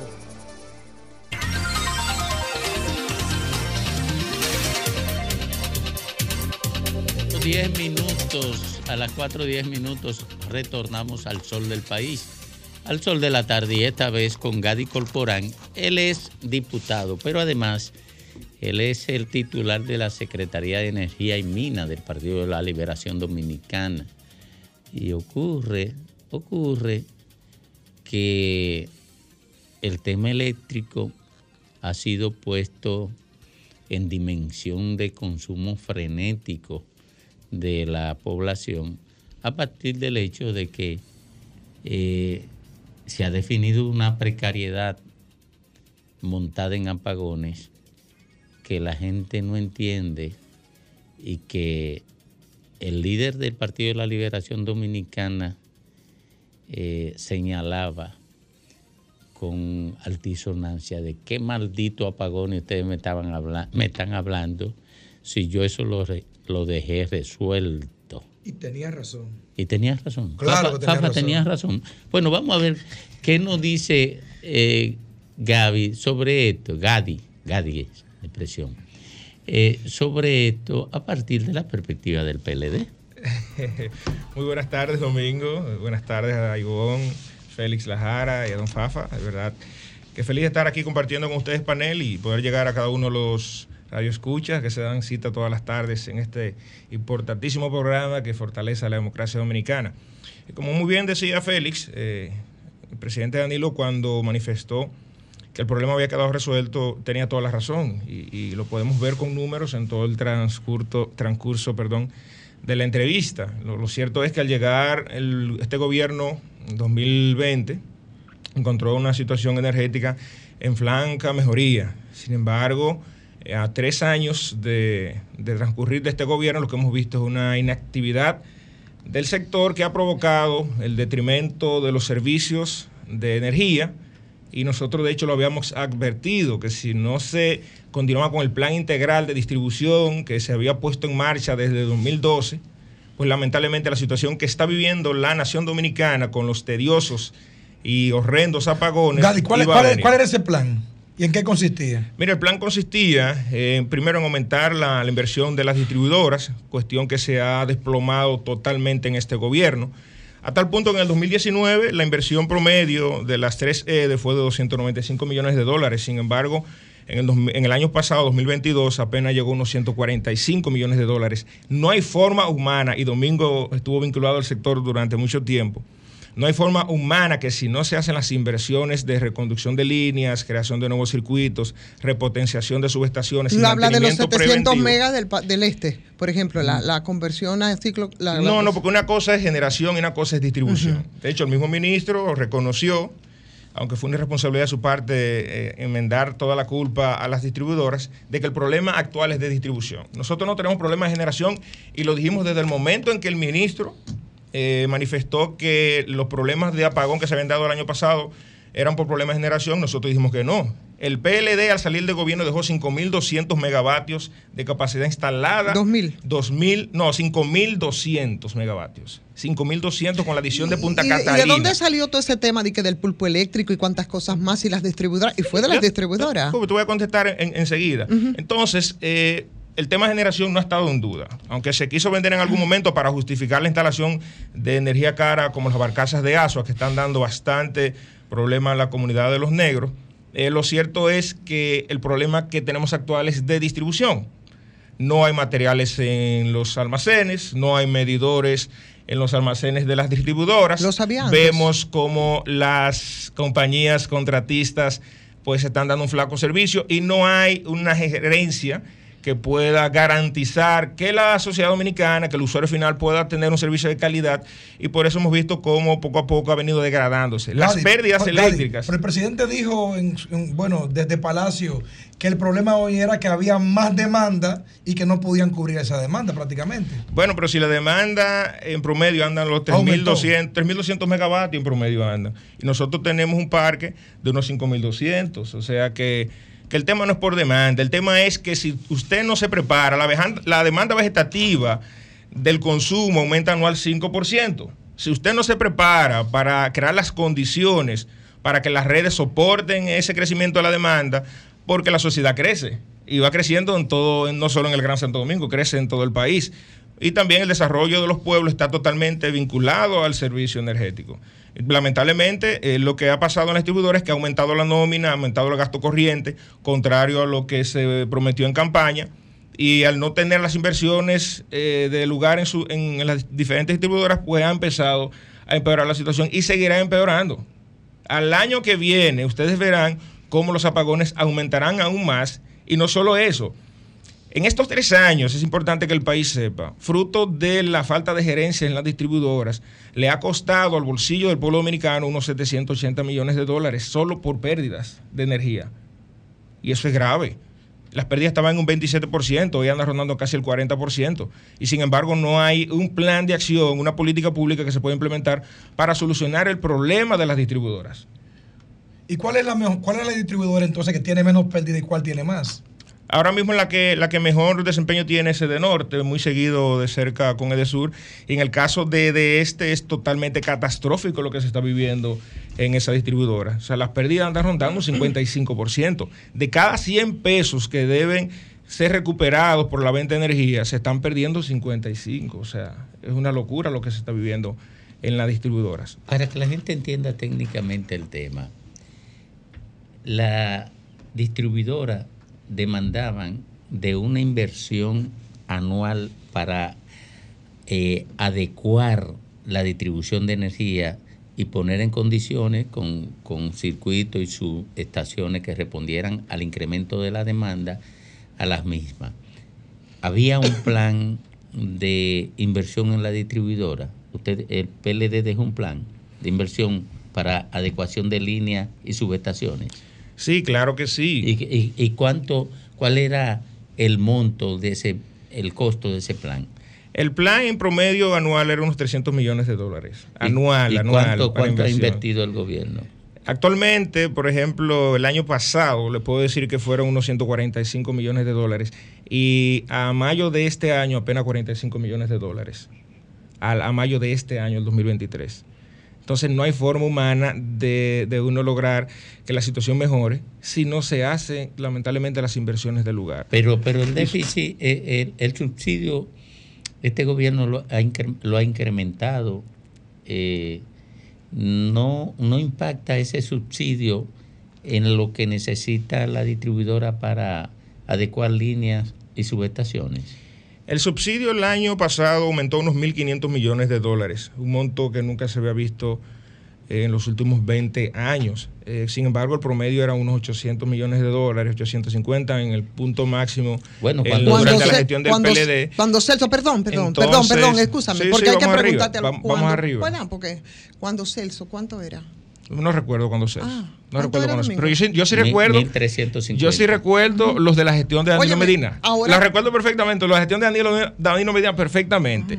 Porque tú Desde, la refer- desde llegado, perdóname, perdón, desde no, llegado en 2012 pero- hasta que hasta que Perdón, entregó en querido, 2020, lo que pasa es que- incluido el año de la Está bien, pandemia. pero espérate, porque no es una discusión. Lo que pasa es que eh, yo soy la que me quiero aclarar, porque uno quiere informarse. Lo que pasa es que, como dije, la referencia que hiciste fue de los últimos 20 años. Suponía que ahí podías incluir esa parte, ¿no? Eso, eso, eso es todo. Bueno, pero vamos a Esa suponer. parte se- Lo de Celso se fueron olvidó. 1.300. Hay 200 millones de dólares por encima de, de- de cuando esa fatídica gestión, que lo digo con responsabilidad. Fatídica gestión de Celso frente a la CDE. Ahora, lo que no podemos es justificar que el país tuvo que pagar, sacar del presupuesto nacional 650 de dólares, 650 millones de dólares más que lo que había sacado en los últimos ocho años. Eso o es sea, y lamentablemente ese hoyo negro, que toda la vida los- lo hemos escuchado, cada día se ensancha más. Pero hay muchas cosas que y no se pueden- lamentablemente los problemas básicos de la sociedad se siguen empeorando. Y caramba, da pena, da pena que entonces el presidente de la República diga en una alocución pública que se necesitan dos mil ¿Sabe una millones de dólares. Yo pero el presidente debió hacer un mea culpa y decir, espérate, es esto- fruto, pero- es fruto No se te puede preguntar. Sí, claro que sí, pero, por- pero eh, si me permites terminar no, la idea, no, no, lo que, nos, nos entendemos Lo que pasa es, pues espérate, porque que, ¿verdad? Eh, Vamos a hacer una conversación, porque hay muchas cosas que no se pueden justificar. Y lo primero que no se puede justificar es el desastre actual. Pero tampoco se puede justificar que nosotros pagáramos casi 2 mil millones por la construcción de plantas de generación que eran necesarias y tampoco se podría justificar dentro de las no justificaciones, nada más acotar eso. Pero me gustaría sí que hablemos de Punta Catalina. Eso, de eso que usted No, quiere que no, hablemos. no, no da mucho tiempo, porque ¿verdad? No, no- No, pues vamos a hablar de Punta Catalina. Punta Catalina, que durante la campaña del PRM fue feroz en contra del mayor bien público que existe en la, en la actualidad, eh, donde se decía de hecho que hubo una sobrevaluación.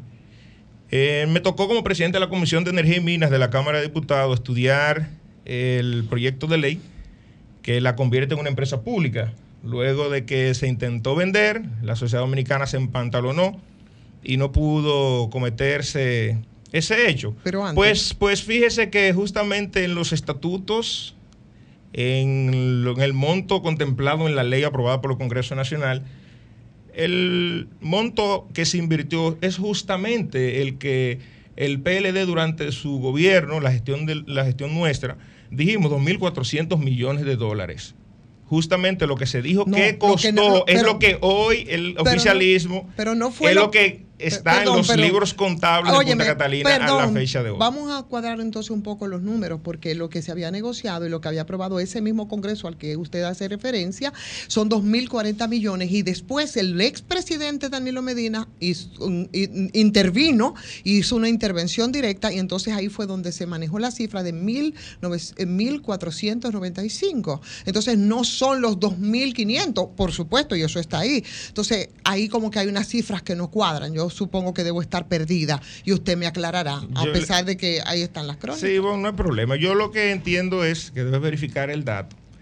Eh, porque en todo momento ¿Cuánto se fue habló que se negó? 2.040 2040, 2.400 millones de 2040 dólares fue millones. la inversión. Mm. Eh, y de hecho, el propio ministro Almonte. Y la el- negociación del presidente para bajarle esos, esa, esa, eh, eh, que fue un logro, y yo recuerdo que, y que y fue bueno, no fue malo, eh, fue bueno en ese momento. Entonces, después, cuando se habló ya de esa sobrevaluación, fue porque pasó a lo que había negociado el expresidente en ese momento, lamentablemente, ¿verdad? No, creo que estás equivocada. Pero el propio ministro Almonte, y me alegra que, porque somos humanos y los humanos no somos perfectos, pues ha admitido que la inversión fue una inversión correcta y que de hecho si hoy, gracias a Dios, no tenemos problemas de generación y que por lo menos en la parte, en esta parte del sistema, eh, pues nos da la, estabilidad que requiere el país, es gracias a los 700 megavatios de Punta Catalina. Gracias, muchísimas gracias, Gadi. Eh, suerte y gracias por acompañarnos en esta conversación, tratando de arrojar luz sobre los apagones.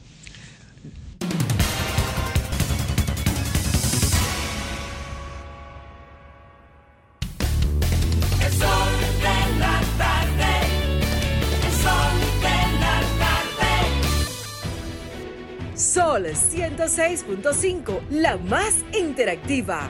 Una emisora RCC Miria. Sol 106.5. A las 4.28 minutos en el sol de la tarde y en el sol del país. Don Rafael Fafa Tavera.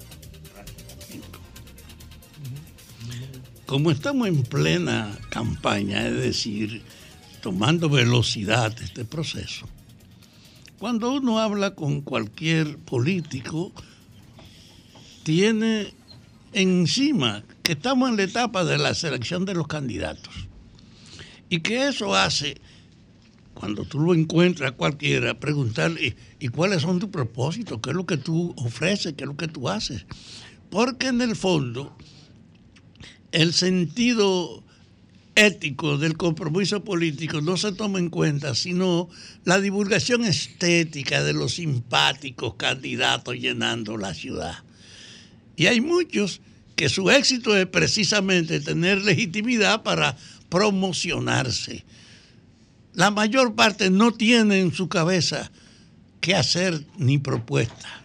Entonces ayer lunes yo fui acompañando a una persona, amiga mía, que quería que fuera acompañándola a ver al síndico de Santo Domingo Este para preguntarle algo relacionado con una cuestión que tiene ella relacionado con el poder del ayuntamiento. Entonces me recibió con mucha simpatía el síndico Manuel Jiménez y me permitió yo preguntarle, Manuel, yo siento una campaña contra ti inmensa aquí en la zona. ¿Cuáles son tus logros que tú crees que son básicos, aunque yo no lo veo que tú lo divulgas? Y él me dijo, sí, yo tengo tres problemas de lo que estoy orgulloso de poder pregonarlo. La igualdad de género es en el único ayuntamiento que se ha implementado. Así, sí, la mitad de mis empleados son mujeres y los otros son varones. Eso es bulla y aquí es una realidad. Y yo, oye, yo no había oído eso. Y oírlo de tu parte me crea una buena situación. Y dice, ¿y qué otra cosa? Y me dijo, el 5% de los empleados del ayuntamiento son gente que tiene dificultad, son excluidos, son de los jodidos de la sociedad y tengo un 5% de esos excluidos participando en su condición de incapacitados. Y el otro aspecto que a mí me complace, me decía él, es que nosotros somos propietarios de todos los artefactos que usamos para la basura y ningún ayuntamiento lo tiene. Yo, pero mira, son tres cosas que en el pacto de tu propaganda yo no lo he sentido, lo veo aquí, lo descubro aquí. Realmente la mayoría de los aspirantes no tienen propuesta. Tú sientes que son cuestiones generales y además complacidos del hecho de estar figureando en el medio.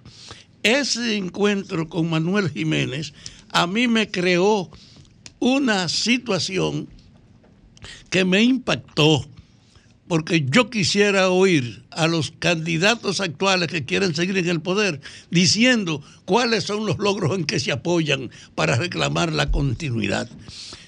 Y desde ese punto de vista, es el primer sector que dice que tiene una igualdad de género y un por ciento de incapacitado en su propia nómina. Eso no es fácil. Lo otro que me dijo de que el ayuntamiento es el propietario de todos los camiones y los medios para cumplir el problema de la basura. Porque en el fondo, la diversidad de críticas que yo he oído sobre Santo Domingo Oeste y a los diversos aspirantes a hablar, no le he oído haciendo un señalamiento de una propuesta, de un compromiso para guiar su trabajo. Ojalá esta experiencia que yo he vivido pudiera generalizarse. Que los que aspiran a la reelección fundamenten la base para aspirar. ¿En qué usted fundamenta el hecho de querer? Porque yo sé que la tentación y la vanidad que alimenta el hecho del poder hace que la gente lo tenga como un propósito en sí mismo, aunque no lo pueda justificar. Porque les resulta difícil separarse del privilegiado posicionamiento que representa ser jefe de cualquier instancia, más de un municipio. Así que a mi amigo Manuel Jiménez, te deseo el mejor de los destinos y ojalá los otros competidores tuyos también digan en qué van a apoyar su gestión.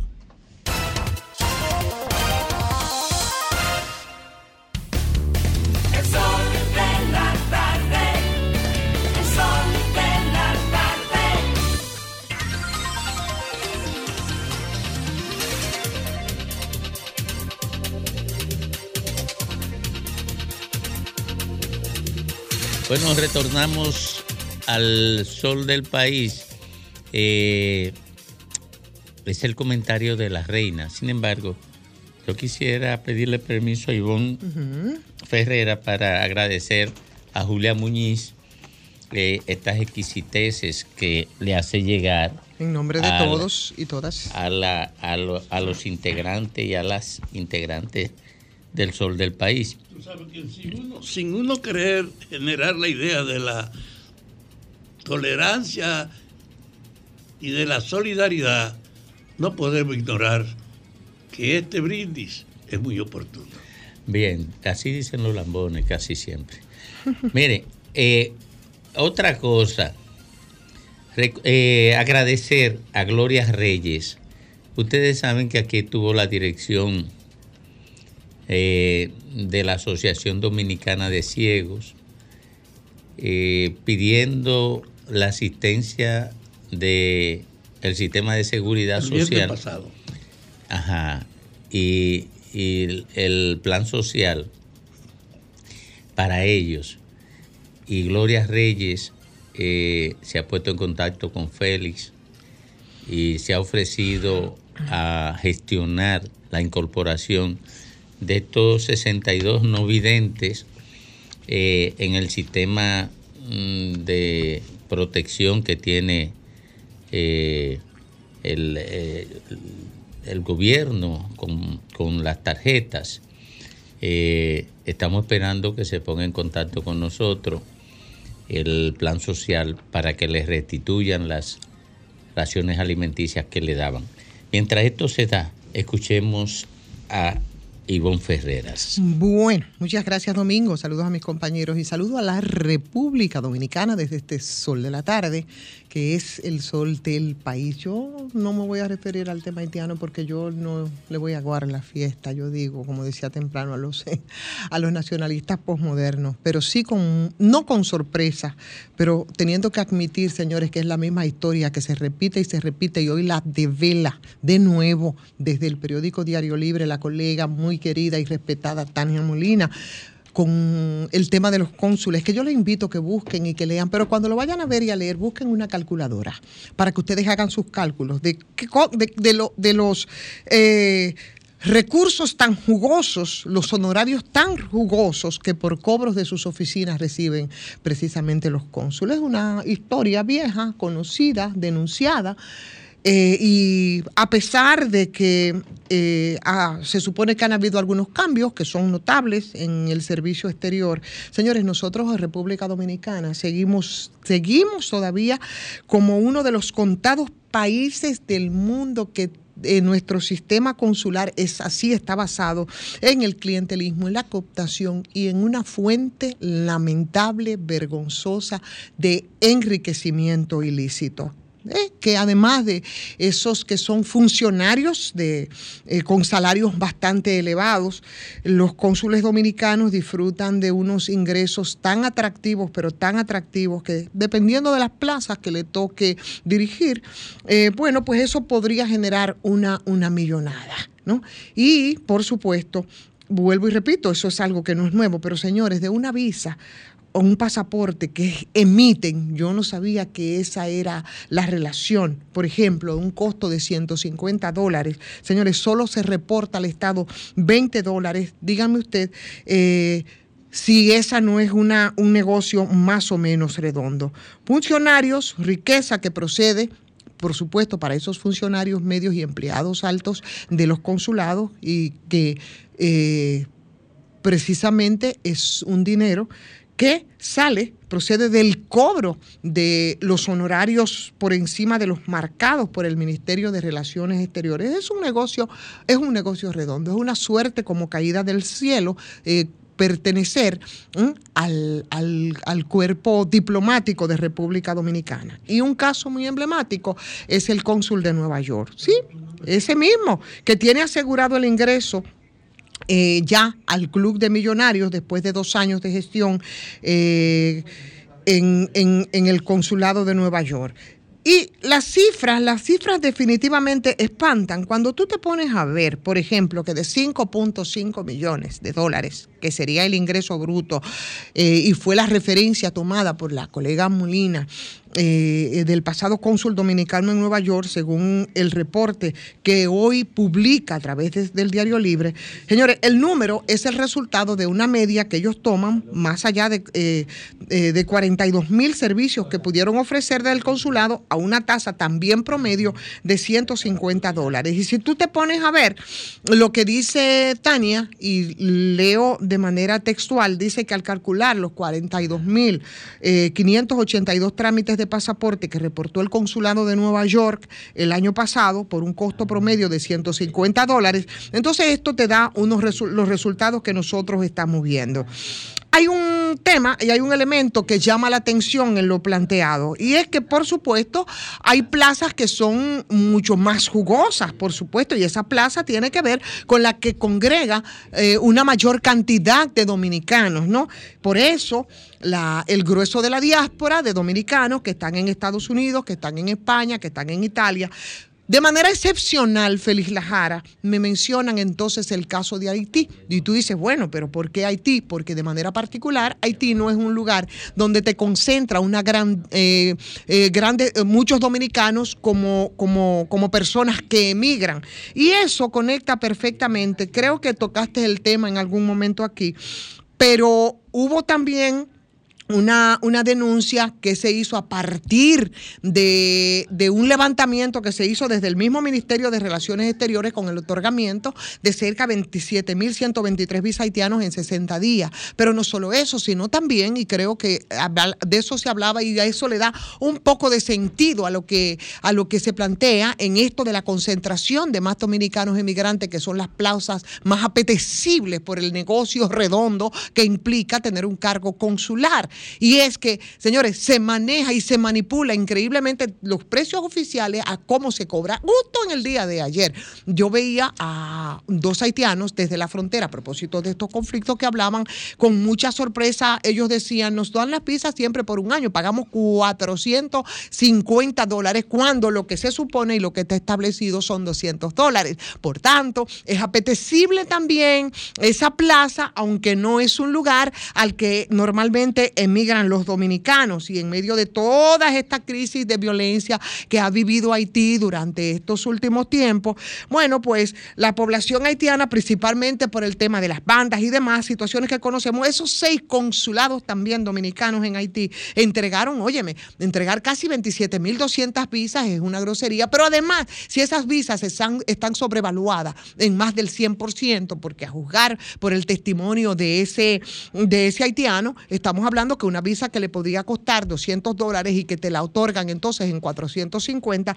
bueno, pues díganme ustedes si eso no es un negocio más o menos redondo. Y definitivamente, eh, no sé cómo vamos a lidiar, pero ahí estamos de nuevo frente a la realidad que hoy se devela en ese reportaje de la colega Molina y que se había hecho antes a través de un estudio con el levantamiento y el otorgamiento de visas a granel desde Haití, que cuenta con esa sorpresa de que además de que lugares como Italia, España, Estados Unidos, que concentran muchos emigrantes dominicanos, también Haití está dentro de los que deja mayores beneficios una visa, un pasaporte con esos costos de 150 dólares y que tú reporte al Estado solo 20, significa que tú tienes entonces 130 dólares y eso definitivamente es para tú contar, claro que sí, a los clubes de millonarios. Qué pena, qué lamentable que a pesar de los cambios que se han mostrado en esa dirección, parece que las cosas se han quedado exactamente igual.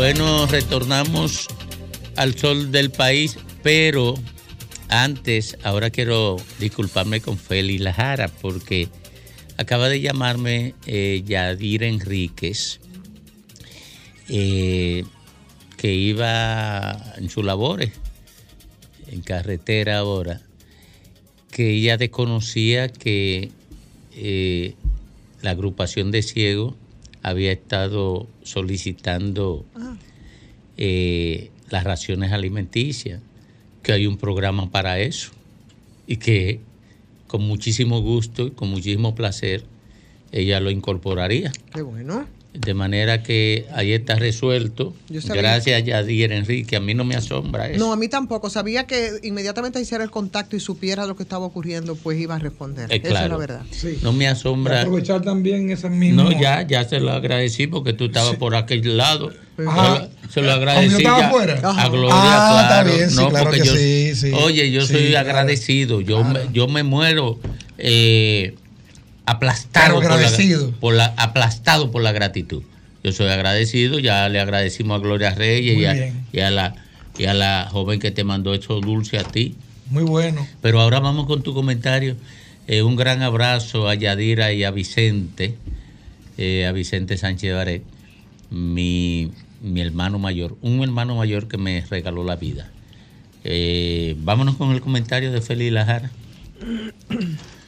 Miren, este tema haitiano es un tema que de verdad nos llena de mucha preocupación, puesto que Haití no es simplemente un país, es un país que es un estado fallido, no tiene instituciones, no tiene presidente que responda, no tiene actividades sociales, no tiene partidos políticos que hagan contrapeso. Y cuando tú tienes eh, un país como este, tú tienes una bomba de tiempo a tu lado. Yo no le veo la forma de ninguna manera como un partido político, como un presidente, como el presidente de la República pudiese sacar por lo menos un solo provecho político de manera personal o de manera natural, a no ser que una buena acción gubernamental le genere simpatía ante la colectividad. No veo forma de sacar provecho político. Haití es un país, pero República Dominicana es un país que ha crecido económicamente todos los años, incluyendo este. El crecimiento ha sido poco, pero siempre seguimos creciendo. Ahora bien, cuando tú buscas las, las coincidencias entre Haití y República Dominicana, principalmente con el tema eh, eh, eh, comercial, Haití es el segundo socio comercial de la República Dominicana. Y si es el segundo socio comercial de la República Dominicana, eso quiere decir que un minuto que dura esa frontera cerrada, quien pierde son los dominicanos, porque dejan de ganar dinero. Ahora, los haitianos pierden, que no tienen el producto, no tienen el insumo y no se pueden alimentar, si es alimento, no pueden consumir, no pueden construir, principalmente eh, como en el caso del cemento que nos compran mucho a nosotros. Pero hay un problema, el problema es real. Ahora, la pregunta sería, el problema con Haití, ¿ustedes creen que solamente es por el tema del color negro? No. Negativo. La mayoría de países del mundo que tienen fronteras, tienen problemas, tienen problemas geográficos, tienen problemas limítrofes, tienen problemas en sus fronteras. ¿Por qué? Porque muchas veces comparten una historia. Es la misma historia que comparten los mexicanos con los, con los americanos. Tienen problemas en la frontera. Tienen problemas los colombianos con los venezolanos. Pero tienen problemas, señores, los armenios con Azerbaiyán, que son ojos verdes y azules. Tienen problemas. Eso quiere decir que el tema no es por el color. Ahora bien, el problema con nosotros es que Haití, aparte de ser vecino con problemas, como lo tiene cualquier otro lugar, también son negros. Y la República Dominicana, el presidente de la República debe tener mucho cuidado a la hora de tomar acciones o de hacer mandatos públicos, porque Haití es una, es una nación negra y es una víctima ante el mundo. Y República Dominicana no somos víctimas ante el mundo, todo lo contrario, nos ven como victimarios inclusive. Eso quiere decir, Abinader en los últimos días ha estado manejando mucho el tema emotivo, mucho el tema neuromarketing, mucho emotividad. Y el tema nacionalismo es el tema, sin temor a equivocarme, que más votos te puede generar en términos de, de reputacional y de seguimiento por la identidad partidaria, o más que la identidad partidaria, por la identidad nacional. Pero al mismo tiempo que esa identidad nacional tú la puedes destapar de manera positiva, si te equivocas, aunque sea con un centímetro o un milímetro, puedes armar una desgracia. Porque aquí hay mucha gente sin sesos en la misma frontera que viven en el país de este tema y que están esperando una pizca de salsa, una pizca de fósforo, porque ya la gasolina está en el territorio. Y nosotros tenemos como ejemplo, como conversábamos aquí en el debate, el caso de Ruanda con los, sub- con los Tutsis y los Hutus, donde hubo un genocidio. Y si nosotros llegásemos a manejar mal este tema haitiano, la desgracia nos podría costar a nosotros toda la vida.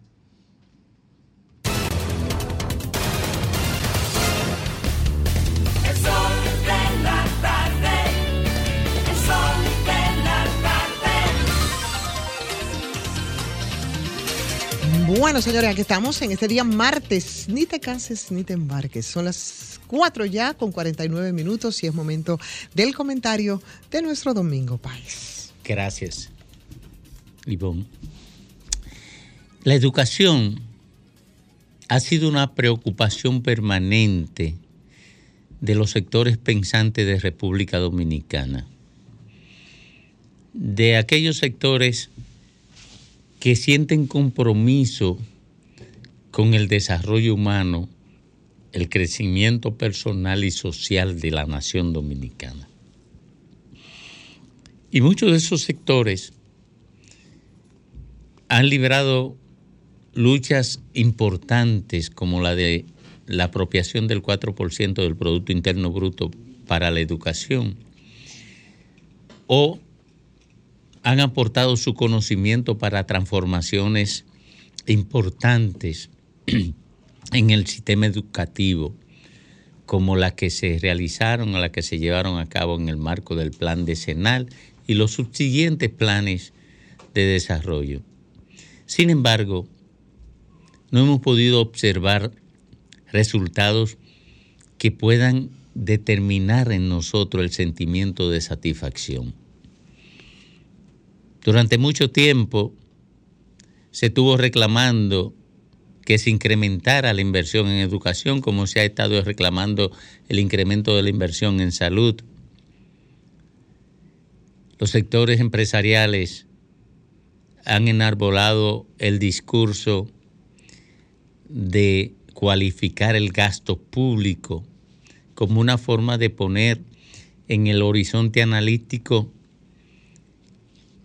los problemas que se definen en la inversión pública a partir del clientelismo, de la corrupción, del despilfarro o de la ausencia de controles.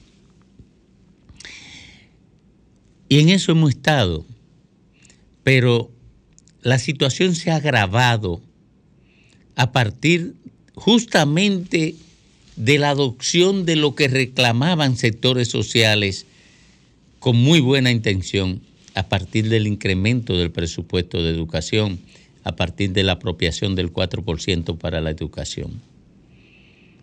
Comenzamos primero con una frenética lucha del ADP porque le incrementaran su salario, con justicia.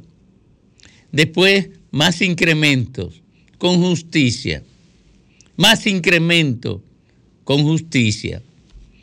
Ahora, el Estado Nacional, la Administración no condicionó nunca esos incrementos a que los profesores se comprometieran con garantizar resultados satisfactorios en la formación de los estudiantes. Y esa fue una inversión que generó bienestar para el magisterio en términos personal, pero no generó bienestar para el sistema educativo en términos de resultados.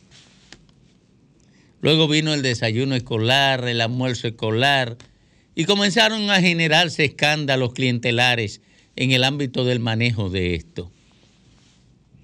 Luego vinieron las compras de terrenos para la construcción de escuelas y los escándalos se incrementaron a niveles inimaginables. Luego vinieron la construcción de escuelas y a pesar de que se adoptó un método, el método de, sorteo para la contratación de las construcciones. En la ejecución de las construcciones se dieron fraude de todo tipo. Vino luego la contratación de textos escolares, la compra de zapatos, el equipamiento de cocinas escolares, por ahí andan cientos de millones de pesos, miles de millones de pesos, equipos dañados se almacenaron porque se compraron equipos para cocina sin tener siquiera la escuela construida. Hay escuelas que se pagaron y todavía no existe ni el solar. El día pasado se descubrió que educación tenía cinco años contratando butacas con la misma empresa, dándole el avance del 20%. Pero esa empresa no entregó una butaca en cinco años y tenía el 20% por cada una de las contrataciones. Es un desastre.